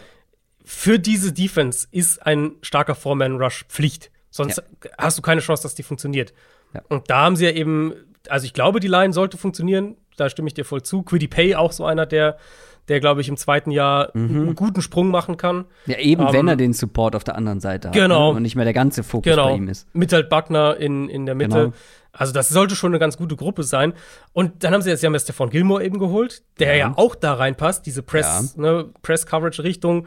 Sie haben Rodney McLeod geholt, der die, die tiefe Safety-Rolle spielen kann. Sie haben Nick Cross gedraftet in der dritten Runde, den ich auch echt spannend fand, der, ähm, der einfach auch enormes Potenzial hat. Gerade auch wieder, was so Reichweite angeht, vielleicht für eine Single-High-Rolle dann. Das passt schon irgendwie alles zusammen. Also auch wieder ne, ähnlich wie das, was wir jetzt offensiv gesagt haben. Mhm. Letztlich, egal wie man es dreht und wendet, das kommt halt auf zwei Punkte zurück. Zum einen ähm, bekommt die Defensive Line ohne Hilfe Druck auf den Quarterback und zwar konstant. Das mhm. ist, wie gesagt, wenn das nicht gegeben ist, dann, dann funktioniert die Defense nicht. Und der andere Punkt eben ist, und das haben wir letztes Jahr bei den Raiders dann teilweise gesehen in manchen Spielen, Gus Bradley hat zumindest bisher nicht wirklich gezeigt, dass es seine Defense großartig anpasst. Und die Gefahr ist eben, dass du dann gerade gegen die explosiveren mm. Elite-Offenses der Liga richtige Probleme kriegst, weil halt diese, diese Art Defense, wie er spielt, eben von der Coverage-Struktur her deutlich mehr 1 gegen 1 Gelegenheiten, vor allem Outside, bietet, als das, was wir mittlerweile in der NFL viel mehr sehen, eben mit diesen Two-High-Shells und, und zwei Safeties tief und Rotation nach dem Snap und so weiter. Das ist, also, ich war ein bisschen verwundert, dass er die, die Wahl war von ja. Frank Reich, muss ich ehrlich sagen, weil ich finde halt schon, so sehr du als Argument sagen kannst, was halt also die Defense, wenn die das eben verinnerlicht, wie er spielen will, die kann halt schnell spielen, die kann Athletik anbringen und der Foreman Rush kann, kann Spieler an sich reißen. Es ist halt nicht das, wo die Liga hingeht. Und ich sehe schon so die Gefahr, ähm, obwohl die Defense qualitativ, da sind wir jetzt in der anderen Richtung, individuell betrachtet, ein gutes Stück, finde ich, besser ist als letztes Jahr, mhm. könnte ich mir vorstellen, dass sie halt vor mehr hm, Probleme, irgendwie an mehr Probleme kommen, gerade wenn es dann darum geht, Playoffs zu spielen und, ähm, und, und gegen die Top-Teams in der AFC zu bestehen. Jetzt hast du natürlich schon das Big Picture abgehakt, aber ich kann dir eigentlich in allem nur zustimmen. Deswegen meinte ich auch so ein bisschen hochgefallen, weil es ist ja jetzt nicht so, dass Gus Bradley durch ultra dominante Defenses geglänzt hat in den letzten Jahren. Nee, ist ja echt witzig. Also er glänzt ja immer mit der gleichen Defense im Prinzip. Ja, glänzt ähm, er? Also wie, wann, ja, wann hat das letzte ja. Mal geglänzt bei den Chargers und das ist jetzt auch schon. Ja, das ist ja so das Ding. Die, diese Chargers Defense, die war ja eigentlich, die war ja nicht schlecht. Aber du siehst halt ganz klar die Limitierungen in der heutigen NFL. Ähm, also die Chargers Defense am, am Ende äh, der Gus Bradley-Ära war ja besser als jetzt die, die im ersten Jahr unter dem neuen Trainerstab. Also die, das mhm. ist ja so mhm. dieses, seine Defense ist ja nie jetzt irgendwie eine Katastrophe. Und auch die Raiders Defense, die war ja sogar teilweise eine positive Überraschung letztes Jahr. Mhm es ist nie eine Katastrophe, aber es ist halt auch nie richtig weit oben. Und die, was ich gerade gemeint habe, die Limitierung von dieser Defense vor allem oder kommen vor allem zum Tragen gegen halt die, die, die Elite-Offenses, die Top-Offenses. Und das ist halt das Problem für ein Team wie die Colts, das eigentlich sagt, okay, wir haben aber letztes Jahr, waren knapp vor den Playoffs und wir wollen jetzt Playoffs, wir wollen Playoff-Spiele gewinnen. Aber was ich glaube ich, also was glaube ich so ein bisschen Mut macht auch, ist die, die Defense unter Matt Eberfluss war ja auch nie eine, die jetzt irgendwie durch fancy, fancy Stuff ähm, gewonnen hat. Also nee, durch nee. Flexibilität, Variabilität oder irgendwie großartige Verwirrung stiften und solche Geschichten. die war ja auch immer relativ simpel, oder? Und kam halt eher darüber, dass das ist insgesamt einfach eine gute, gut besetzte Defense ist, ohne große Schwachstellen. Und ich finde, dieses Jahr ist es eine noch etwas besser besetzte Defense, ohne große Schwachstellen, weil du hast einen Stefan Gilmore angesprochen.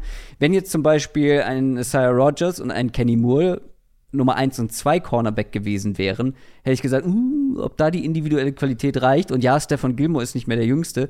Aber wenn du den halt da als Nummer 1 dazustellst und Rogers und, und Moore die Nummer 2 und 3 sind, denke ich, ja, das ist doch ein gutes Cornerback-Trio. Und äh, ich bin sehr gespannt auf Nick Cross. Ähm, einfach ein spannender mhm. Spieler. Hit or Miss in jedem Play.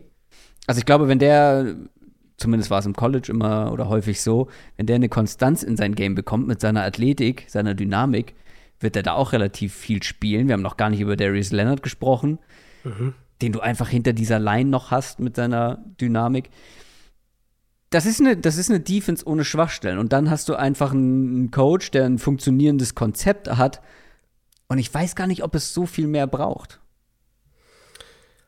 Der Unterschied vielleicht zu, zu Eberfluss, um das nochmal aufzugreifen, ist, dass, mhm. dass Eberfluss, also die Grundidee bei Eberfluss fand ich war oft, wir lassen den, wir, wir haben den Ball vor uns, wir wollen keine Big Plays zulassen, wir versuchen die Defense dazu zu, oder wir versuchen die Offense dazu zu bringen, mit vielen kurzen Pässen erfolgreich zu sein und dann, wenn sie dann anfangen, aggressiver zu werden, dann kriegen wir Turnover. Und er hatte ja auch regelmäßig ganz gute Turnover-Stats, die, die Eberfluss-Defenses.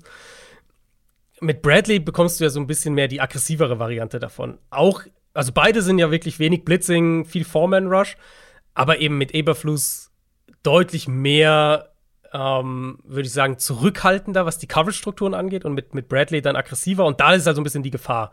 Also das kann, das ist halt das, was in manchen Spielen funktioniert dann super. Und in anderen bist du halt damit overmatched und, und, und deine Cornerbacks werden geschlagen. Ich finde, das Corner-Trio ist in Ordnung, ist, ist gut. Ähm, mhm. Also Gilmore ist immer noch ein echt guter Corner. Kenny Moore ist ein, ist ein richtig guter Slot-Corner. Das ist schon eine gute Gruppe. Ich ich frage mich halt, ob es der richtige Schritt war, in diese Richtung zu gehen. Ja, Oder ob sie halt, fair. Ob's, ja. also ob sie, halt, ne, ob sie halt dann sagen, ähm, damit, das klappt halt super gegen Houston und Jacksonville und, und damit in, gegen solche Gegner sehen wir auch besser aus als äh, vielleicht in der Vergangenheit noch. Aber wenn es dann darum geht, gegen die Bills, gegen die Chiefs, gegen die Chargers, wen auch immer, ne, AFC Playoff Picture, gegen die Titans ein Stück weit auch in der eigenen Division zu bestehen, äh, da, da kommst du halt einfach mehr an Grenzen und das, das Risiko sehe ich halt für diese Defense. Generell auf dem Papier eine gute Defense, die finde ich schon deutlich besser aussieht als letztes Jahr. Aber das ist doch irgendwie sinnbildlich für die Colts, weil ich glaube, dass, die, dass ich übrigens derjenige bin, der hier die Colts verteidigt und die Defense besser redet als du. ähm, ich glaube aber, dass die Colts einfach insgesamt, und dann ist die Defense die ähm, die Essenz sozusagen davon. Die Colts, glaube ich, werden ein Team sein, das wird gut sein, das wird teilweise auch in manchen Spielen richtig gut sein. Und ich glaube, mhm. dass die eben wegen Matt Ryan besser werden als letztes Jahr, plus die individuellen Verstärkungen in der Defense.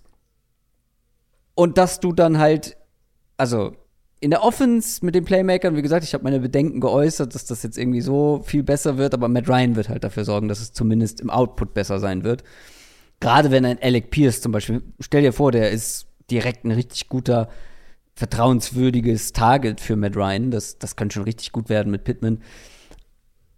Also, dieser Roster hat keine großen Schwachstellen mit einem besseren Quarterback als letztes Jahr. Und ich mhm. glaube, dass sie damit diese Division gewinnen werden.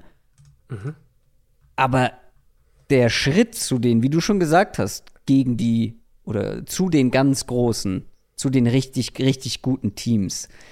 Das ist noch ein, es ist noch ein kleines Stück oder vielleicht auch ein größeres mhm. Stück und daran könnte es am Ende dann wieder scheitern. Ich glaube, sie kommen in die Playoffs und ja. dann wird es aber direkt schwierig.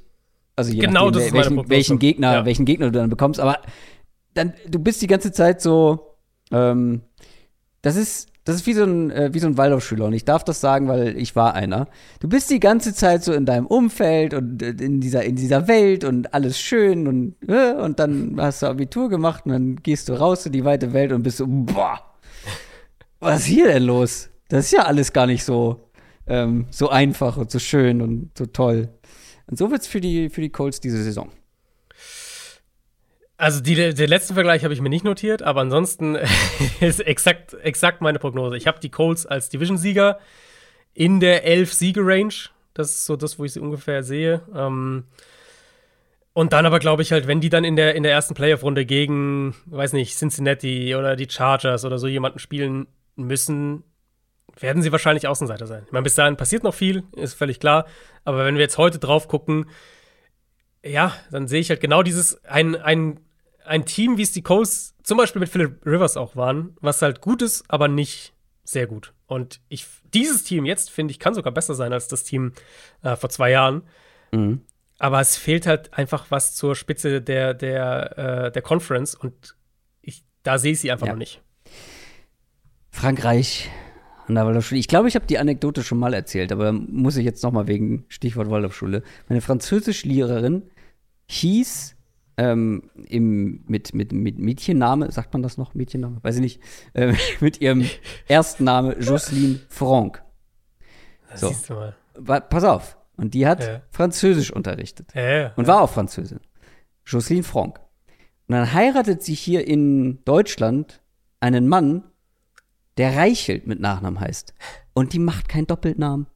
Jocelyne Franck Reichelt und ist Französischlehrerin. Hä? Franck Reichelt. Das ist eine verpasste Gelegenheit, ja. Ähm, Grüße an der Stelle. Gute Lehrerin gewesen. Wir haben uns gehasst, aber sie war gut. Sagt man erst im Nachhinein. Sagt, sagt einiges über dich wahrscheinlich aus. Ja. Ach, mich hat sie, wir haben uns, wir haben uns, aber am Ende ging's. Und im Nachhinein kann man ja solche strengen Lehrerinnen und Lehrer immer ein bisschen mehr schätzen. Ist deine, ist deine Frau eine strenge Lehrerin oder eine? Äh, man, also was ich gehört habe, das, darfst du sie nicht, das darfst du sie nicht selber fragen, ist klar. Äh, doch, doch, nee, sie, sie sagt es auch von sich selber, ist schon eher die strengere Richtung, mhm. aber jetzt nicht, ich glaube, also ich glaube nicht das, was, was du jetzt vielleicht als einen strengen Lehrer bezeichnen würdest, weil dafür ist sie zu, äh, also geht sie zu sehr auf die Schüler zu und, zu und kümmert sich zu sehr, genau. Naja. Gut, die Colts haben wir abgehakt. Hat es, also du glaubst auch, dass sie die Division gewinnen, ja? Ja. Das würde ja bedeuten, dass es einen Führungswechsel gibt, denn letztes Jahr haben die Tennessee Titans die AFC South gewonnen. Mit zwölf Siegen und fünf Niederlagen sind sie in die Playoffs sogar als Nummer 1 Seed der AFC eingezogen. Und zwar glaube ich allen klar, dass die Titans nicht das beste Team der AFC waren. Aber trotzdem war es relativ überraschend, als man dann direkt gegen die Bengals in den Playoffs rausgeflogen ist. Viel bleibt tatsächlich gleich bei den Titans im Vergleich zum letzten Jahr, wenn wir aufs Personal schauen. Aber vor allem in der Offense gibt es dafür ein paar größere Veränderungen und vor allem was die Passcatcher angeht. Von den fünf Passcatchern mit den meisten Targets sind einfach vier nicht mehr da. Mhm. Das ist schon krass. Das ist einfach mal komplett neu gestrichen. AJ Brown, Julio Jones, äh, Jones Anthony Ferguson und Chester Rogers, alle weg. Das Passing Game und generell dadurch ja auch irgendwie die Offense der Titans, das kann doch nur eine Wildcard sein, oder wissen wir doch überhaupt nicht, was wir da performance-technisch bekommen, oder? Performance-technisch nicht. Das ist, äh, das ist ganz klar die Wildcard. Ich finde tatsächlich, die Offseason hat uns klar gezeigt, dass sie schematisch nicht in eine andere Richtung gehen wollen, sondern in der Richtung bleiben wollen, die sie die letzten Jahre auch hatten. Was die Leistung angeht, hast du natürlich recht. Also sie haben, ich meine, die Titans haben ja letztes Jahr auch versucht, ihre Offense zu spielen, was halt mit den, mit den Ausfällen, Julio Jones hat halt gar nicht funktioniert, auch natürlich viel ausgefallen. Dann AJ Brown hat zwischendurch gefehlt und die Derrick Henry-Verletzung war natürlich auch ein Problem. Sie haben trotzdem super viel versucht, ihren Stil halt durchzuspielen, mit, mit viel Play-Action, haben versucht, den Ball auch trotzdem viel zu laufen ähm, Anfang der Saison hat die O-Line noch ziemlich gewackelt, dann kam eben der Henry-Ausfall und ne, sie sind immer dabei geblieben. Und da hat man einfach Grenzen gesehen, auch bei Tannehill selbst. Gerade wenn du halt diese 12, 13, 14 Jahre Chunk-Plays via Play-Action nicht so der Treiber für die Offense sein können.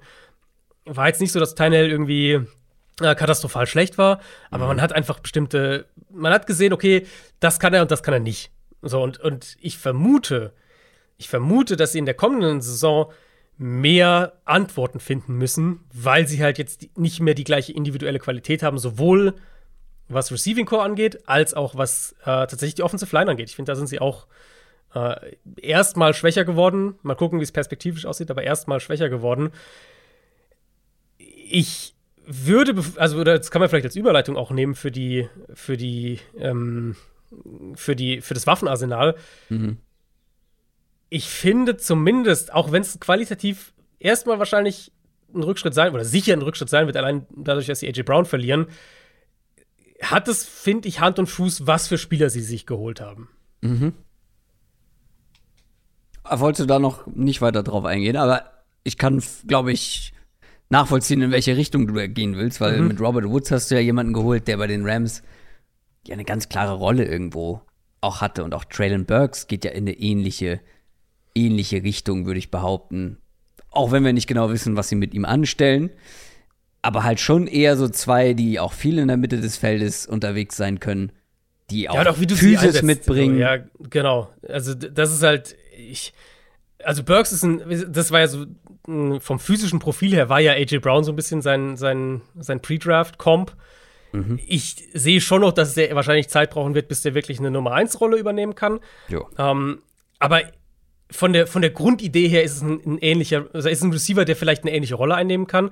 Den Trade für Robert Woods mag ich sehr. Klar, der kommt jetzt auch von der Verletzung zurück. Insofern ein bisschen Vorsicht, vorsichtig muss man sein. Aber wenn wir sagen, Robert Woods statt Julio Jones, in gewisser Weise, natürlich ist Julio Jones der dominantere Receiver. Aber ich glaube, Woods passt tatsächlich besser in das, was Tennessee machen will. Weil jetzt haben sie da einen Receiver, der nach innen rücken kann, der blocken kann, der im Run-Game, im Play-Action-Passspiel, glaube ich, auch ein paar Sachen öffnen kann, was er ja bei den Rams auch immer wieder äh, gemacht hatte. Also da wissen wir, dass er das kann. Sie haben Kyle Phillips gedraftet. Wirklich guter Slot-Receiver. Ja, Fünftrunden-Pick, aber ich glaube, dass der eine Rolle haben wird als Rookie, der jetzt natürlich keine 225 Pfund wiegt oder sowas, aber der auch ein williger Blocker ist, wo ich auch mhm. denke, dass der, ähm, dass der da eingesetzt werden wird. Sie haben ein paar Titans, die blocken können und die aber eben auch eine gewisse Vielseitigkeit haben, also die auch den Ball fangen können. Die Umstände in vielerlei Hinsicht, angefangen mit dem AJ Brown-Abgang, bringen wirklich einige Fragezeichen mit. Und, und wir kommen ja gleich erst noch zur Offensive Line. Aber was mir gefällt, ist, dass sie halt gerade auf den Receiver-Positionen, wo sie eben diesen, diesen krassen Umbruch letztlich dann hatten in dieser Offseason, dass sie da ganz eine ganz klare Vision, ein ganz klares Profil hatten für dafür, welche Spieler sie haben wollen und dementsprechend auch Receiver geholt haben, die, glaube ich, in das Gesamtbild passen, was Tennessee ähm, offensiv machen will. Und das wird sich auch bemerkbar machen, gerade wenn es darum geht, wie sie schematisch spielen. Da rechne ich vielleicht sogar mit noch mehr engen Formationen. Ähm, sie haben, finde ich, auf den Skill Positions jetzt wirklich mehrere sehr, sehr gute Spielertypen dafür. Und davon, davon kann dann Derrick Henry profitieren, davon kann das Play-Action-Passspiel profitieren und dann natürlich auch, äh, äh, auch Ryan Tannehill, weil ja zum Beispiel auch Tident ist ein Upgrade mit Austin Hooper. Also es gibt ein paar Fragezeichen rund um dieses Team. Ich glaube, sie werden einen Rückschritt machen um mehrere Siege, was rein Win-Loss-Column angeht. Aber es ist auch nicht alles schlecht rund um die Titans. Das glaube ich auch nicht, aber ich glaube schon, dass das eine gewisse Zeit brauchen wird. Und du hast ja gerade bei der O-Line angesprochen, dass es da ein paar Veränderungen gibt und hast auch angedeutet, dass du die jetzt erstmal ja, für kommende Saison negativer einschätzt. Ja, es ist wirklich so ein bisschen, gerade die Titans haben wir jetzt immer wieder gesehen, dass die O-Line halt echt wichtig ist. Ähm, ja. Da ist David Questenberry weg, der war solide für sie letztes Jahr auf Right Tackle. Roger Saffold ist weg. Ähm, dafür wird wahrscheinlich Jamarco Jones auf Left Guard starten. Ist natürlich jetzt auch noch nicht in Stein gemeißelt. Da kann natürlich auch noch ein bisschen was passieren. Right Tackle könnte Dylan Radens sein. Sie haben äh, dieses Jahr auch noch mal einen gedraftet in den mittleren Runden. Also das könnte auch noch ein bisschen ein Wettbewerb sein im Training Camp. Aber das, ich erwarte unterm Strich schon erstmal eine schwächere Line. Und dann ist halt die spannende Frage, und die würde ich einfach an dich zurückspielen. Kann Derrick Henry das noch so kompensieren, wie wir das von ihm gewohnt sind? Weil er hatte letztes Jahr, er war ja letztes Jahr auf einem absurden Pace. Der hatte über 200 Carries die ersten acht Spiele. Mhm. Ähm, dann hat er die Verletzung gehabt, den, den Bruch im Fuß, kam dann ähm, zurück. Jetzt ist schon so ein bisschen die Frage, finde ich, okay, wie, wie viel erwartest du jetzt noch von Derrick Henry in der kommenden Saison? Also ist er noch mal auf dieser absoluten Elite High-End-Form? Ist er, weil wenn er in Topform ist, ist er wirklich ein Back, der einen Unterschied ausmacht. Nicht ja, nur ja. mit dem, was er als Runner kann, natürlich, aber wir sehen ja auch einfach, dass Defenses, die Titans teilweise anders spielen wenn Henry fit auf dem Feld ist. Und das werden sie brauchen mit Blick auf die O-Line, mit Blick auf die, auf die vielen Fragezeichen auf der Receiver-Position. Ich habe so ein bisschen Zweifel oder ich, ich, ich weiß nicht, was wir von Derrick Henry erwarten sollen in der kommenden Saison, ob wir wirklich dieses Elite-Level erwarten können. Also, ja, der hat, er war letztes Jahr auf einer krassen Pace, aber es lag ja vor allem daran, dass er unglaublich auf den Ball bekommen hat. In Sachen Effizienz hat er ja schon einen Schritt zurück gemacht oder haben die Titans mhm. insgesamt auch einen Schritt zurück gemacht in Sachen Effizienz. Also, ähm, 0,6 Yards pro Versuch weniger als die beiden Jahre davor im Schnitt. Und auch Derrick Henry deutlich weniger pro Versuch, pro Run als die Jahre davor. Und ich glaube, das wird sich, also ich glaube schon, dass Derrick Henry weiterhin ein richtig dominanter Back sein wird. Vielleicht nicht so wie die letzten ein, zwei Jahre, weil da halt auch die Offense insgesamt besser war. Du hattest einfach auch ein gutes Passspiel mit AJ Brown mhm. und äh, Tannehill genau. und so weiter. Das gehört ja aber auch mit dazu, weil wenn du keinen, wenn du weniger Gefahr vom, vom Passing Game erwartest, dann kannst du dich noch ein bisschen mehr, dann stellst du noch einen mehr mit in die Box und so, dann wird es halt immer schwieriger. Jetzt hatte er halt eine ganze Offseason, in der er sich erholen konnte, regenerieren konnte. Und ich glaube, wenn der fit ist, wird er auch noch mal ordentlich an Workload tragen können. Es ist jetzt aber auch ja, also ich weiß nicht, wann haben die, wann haben die Titans zu Derrick Henry Zeiten mal einen Running Back in der vierten Runde gedraftet mit Hassan Haskins. Der wird schon hier und da, und Dontrell Hilliard hat es ja auch nicht so schlecht gemacht, ähm, als, als Henry verletzt war. Ich glaube schon, dass er auch seine Pausen, vielleicht mehr Pausen als vorher bekommen könnte. Ich bringe mal ein bisschen Würze rein. Ist er noch der beste Running Back in der Division überhaupt? Hm. Ja, letztes Jahr insgesamt nicht. Ja, letztes Jahr natürlich nicht, aber jetzt für die kommende Saison. Also wenn du jetzt nicht Fantasy, sondern Also aus was, aus welcher Sicht? Individuell? Runner? Individuell als Running Back. Würdest du, hättest du für die kommende Saison jetzt Blanco-Team, ansonsten hättest du lieber Derrick Henry oder, äh, oder Jonathan Taylor? Ah, ohne das Alter und die Menge an Workload der vergangenen Jahre ist es super schwer, finde ich, weil ich sehe schon, dass Jonathan Taylor deutlich jünger ist, deutlich weniger Carries bisher in der NFL hatte und wahrscheinlich noch mehr im Tank hat, noch mehr Dynamik hat. Ja, sagen wir nur für ein Jahr. Nur für ein Jahr. Du musst jetzt nicht äh, dein. Ah, da will ich schon, glaube ich, ganz. Also, es ist ja kein Zufall, dass die beiden in den ersten drei Picks wahrscheinlich in jedem Mockdraft gerade äh, bei Fantasy Football vom Board gehen. Mhm. Deswegen ist das super. Also für mich sind die halt tatsächlich beide im obersten Tier. Mhm. Und also jetzt nicht nur Fantasy Football, sondern auch im Real Life zwei der absolut besten Runner. Wenn ich mich entscheiden müsste, Jonathan Jonathan Taylor ist, finde ich, noch ein. Ah, das kann man bei Derrick Henry nach so vielen erfolgreichen Jahren auch nicht mehr sagen. Ich hätte jetzt gesagt, ist noch weniger abhängig oder ist etwas weniger abhängig davon, dass er die großen Gaps bekommt, aber Derrick Henry walzt halt einfach. Ich glaube, ich würde trotzdem noch Derrick Henry nehmen für ein Jahr. Okay, okay. Aber ich, ich bin an dem Punkt, wo ich, glaube ich, die, den Switch machen würde und eher ja. zu Taylor tendieren würde. Aber ist da nicht vielleicht so ein bisschen auch Recency Bias mit dabei, weil er die Verletzung hatte? Kann schon sein, ja. Aber es ist halt auch, also ich meine, also ja, wahrscheinlich schon, aber man kann sie ja, diese Verletzung auch nicht einfach komplett ausklammern, weil er hatte sie ja nun mal. Und er ist halt ein Back, der eine unfassbare Workload einfach. Also letztes Jahr, der, meine, letztes, wie gesagt, der letzte Jahr über 200 Carries in acht Spielen. Mhm. Das, ist ja, das ist ja völlig absurd eigentlich. Die Jahre davor ja auch zwei Jahre nacheinander über 300.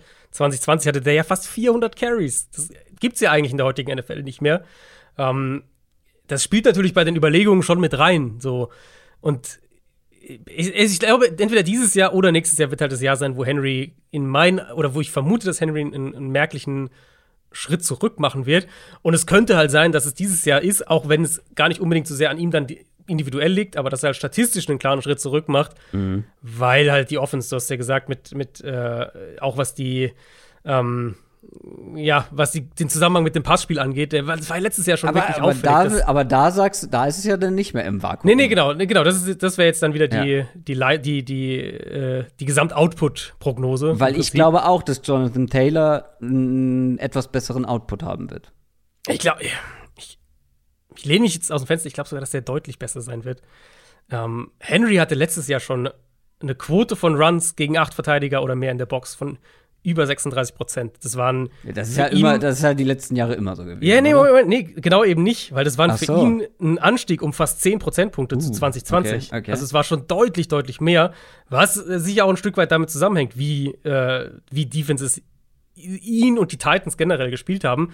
Und zumindest zum Start der kommenden Saison wird das wahrscheinlich ähnlich sein. Also die Titans werden wahrscheinlich so eines dieser Teams sein, wo Defensive Coordinator eher dazu gewillt sind, Single High Defense zu spielen und halt diesen einen Verteidiger mehr in die Box zu stellen, weil sie halt gerade früh in der Saison erstmal sagen werden, ja gut, dann, dann zeigt uns mal, dass ihr uns mit, mit euren Receivern schlagen könnt und bis ihr das nicht macht, mhm. gehen wir auf Henry.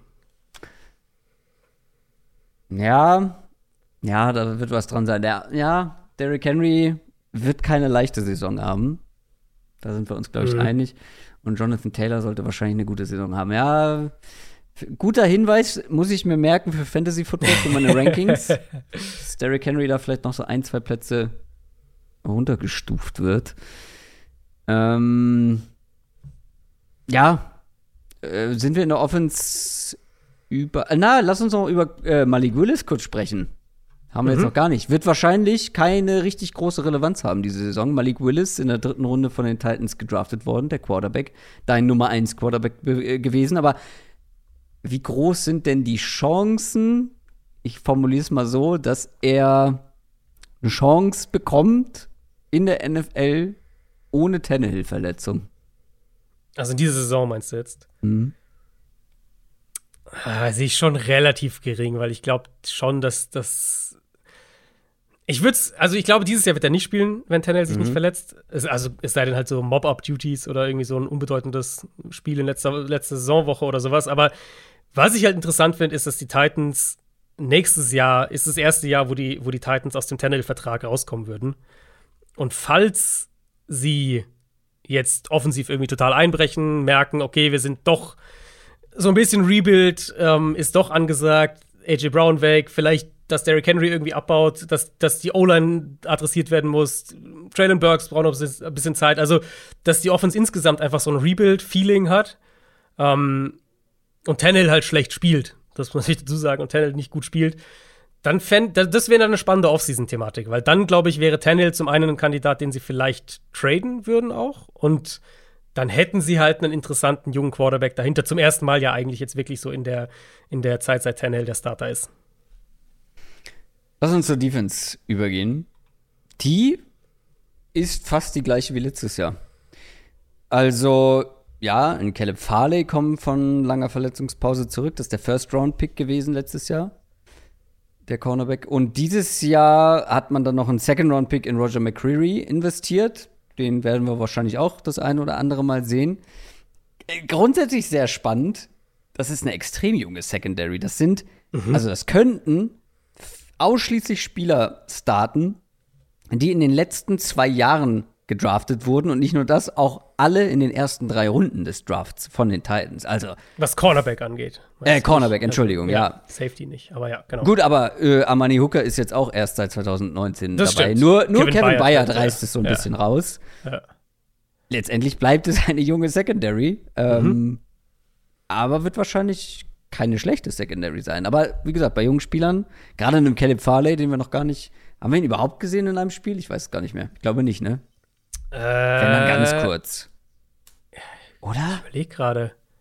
Ich gucke also nach müsst, parallel. Also ich, es war auf jeden Fall, also wenn dann auf jeden Fall nicht viel, aber die, die, die Secondary generell, die Titans hatten letztes Jahr eine Top 10 Defense nach EPA pro Play und eine Top 10 Pass Defense. Das ja. lag einerseits daran, dass die Front viel Druck gemacht hat, auch den Run gut gestoppt hat und so was, dadurch eben lange Second- und Third Downs kreiert hat. Kommen wir gleich dann noch zur Front. Aber die Secondary für sich betrachtet, finde ich tatsächlich richtig spannend, weil ich zum einen finde, dieses Safety-Duo ist echt unterschätzt, immer noch. Mit Bayard und Hooker, die sie Also, du hast das schon so oft gesagt, ich weiß nicht, ob die noch irgendjemand äh, okay, im, im deutschsprachigen Raum unterschätzt. Vielleicht uns, bei unseren Hörern nicht mehr, aber wenn du so Liga, äh, so Rankings und so weiter siehst, dann mhm. sind die da oft nicht dabei oder halt weit unten.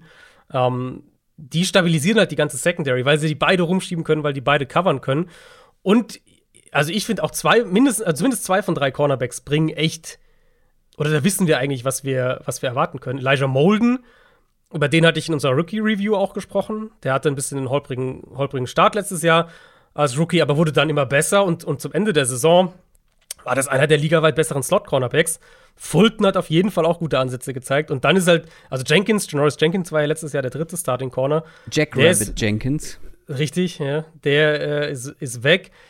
Natürlich ist der Idealfall, dass, dass Farley, ähm, dass, dass Farley starten kann. Hier habe ich mir sogar notiert, hat sich in Woche 6 das Kreuzband gerissen. Äh, ja, aber er hat auch nur Woche 1 8 Snaps gespielt und dann 5, 6. Ja, also er hat 60 ja. Snaps in drei Spielen.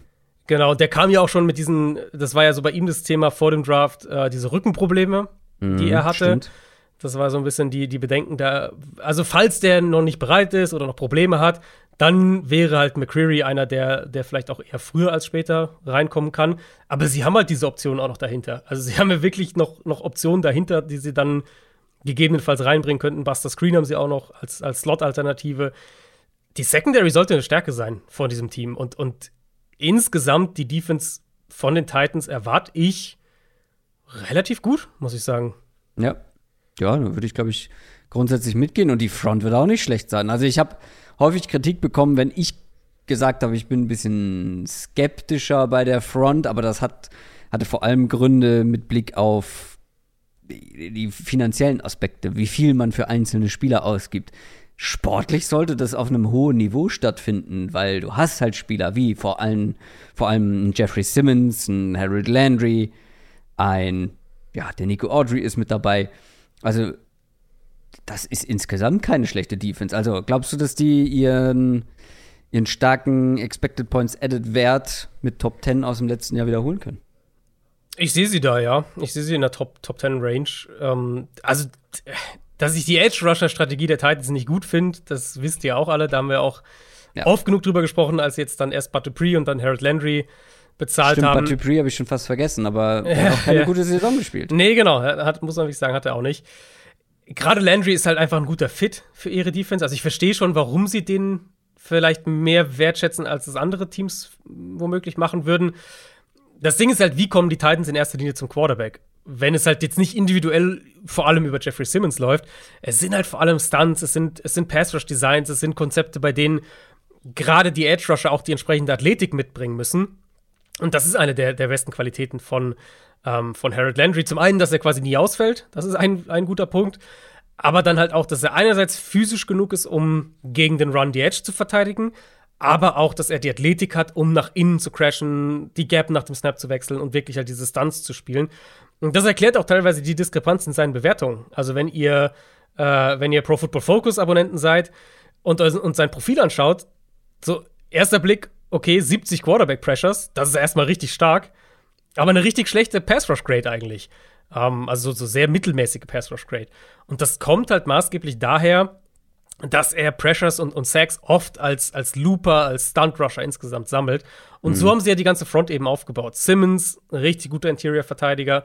Der Nico Autry bringt auch eine richtig gute Physis mit. Und dann lassen sie halt die, die Outside-Linebacker, die Edge-Rusher, die lassen sie halt überall attackieren. Und kommen so auch gerne mal ohne Blitzing eben zum Quarterback. Und wenn sie blitzen, dann ist es oft aus dem Slot heraus mit, äh, mit, mit Molden, der ja auch wirklich da häufig, häufig dann vergleichsweise häufig geblitzt hat. Und an der Struktur ändert sich nichts. Und das erwarte ich auch als Stärke vor der kommenden Saison. Und im Prinzip, so, so hat die Saison ja auch aufgehört. Also sie haben ja diese, diese Bengals O-Line komplett aufgefressen, wurden dafür von ihrer eigenen Offense dann äh, nicht belohnt, aber die Defense hat sich ja richtig stark aus der Saison verabschiedet. Ja, und aufgrund der wenigen Veränderungen gibt es halt auch nicht viele Argumente, dass das dieses Jahr anders wird, ne? Genau, Linebacker wäre wahrscheinlich ja. am, ehesten noch. Rashawn Evans ist weg. Ähm, Stimmt, ja. Oh. Da, genau, da sollte Zach Cunningham starten. Eine von zwei, einer von zwei Startern, der weg ist, ne? Mit, mhm. mit Jenkins und, und Evans, oder? Mehr sind es nicht. Ich glaube, müsste so sein, ja. Ich müsste so sein. Ähm, und David Long, der andere Linebacker, hat letztes Jahr auch schon gestartet. Also der wird jetzt halt noch mehr in eine primäre Rolle gehen im Prinzip. Zach Cunningham, guter Runstopper. Denke, gerade bei Early Down wird er viel auf dem Feld sein. Aber das ist eine Defense, die sich gut entwickelt hat in den letzten Jahren, auch, auch eben mit jungen Spielern und die einen klaren Plan hat, wie sie spielen will. Und, und das finde ich gerade bei Defense, wenn du junges Talent hast und mhm. über eine gewisse Zeitraum eine, eine, einen klaren Plan entwickelt hast und gezeigt hast, dann, find, dann, dann gibt mir das oft ein gutes Gefühl dahingehend, okay, da ist eine gewisse Stabilität, die können auch was aufbauen und die können halt auch Probleme lösen. Und ich glaube, das ist so genau diese Art Defense und, und mit dieser physischen Front äh, durchaus eklig zu spielen. Aber was macht das dann unterm Strich? Also die Titans werden ein gutes Team sein. Ich glaube, da sind wir uns einig. Aber, also ich glaube, sie werden schlechter als letztes Jahr sein. Mit, ja. mit den ganzen Wechseln in der Offense einfach. Das ist, selbst wenn es funktioniert, wird es nicht ab Woche 1 mega gut funktionieren. Ähm, und das ist alles ein bisschen unberechenbar. Ähm, also, das will ich erstmal sehen in der Offense. Aber mit der Defense solltest du gerade in dieser Division ähm, bestimmt wieder im Kampf um die Playoffs lange dabei sein, aber es wird halt deutlich schwieriger, weil die Coles halt wahrscheinlich einen Schritt in die richtige Richtung gemacht haben. Die Jaguars haben sich ja höchstwahrscheinlich in meinen Augen ja wahrscheinlich deutlich verbessert.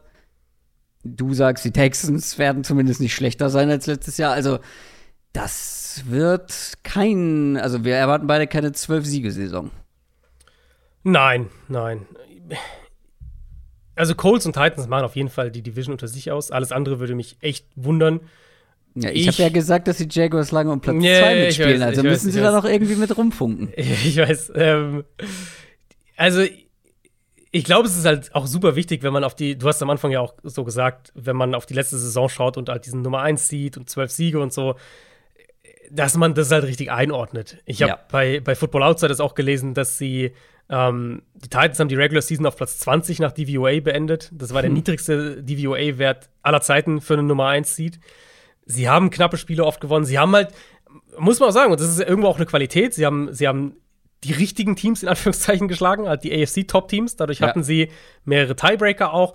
Und was man auf jeden Fall auch nochmal betonen muss, ist, sie hatten viele Ausfälle und, und Mike Rabel hat dieses Team zusammengehalten. Und das ist auf jeden Fall auch eine Qualität, die ja. nicht jeder Head Coach hat, um das mal ganz klar zu sagen. Ja.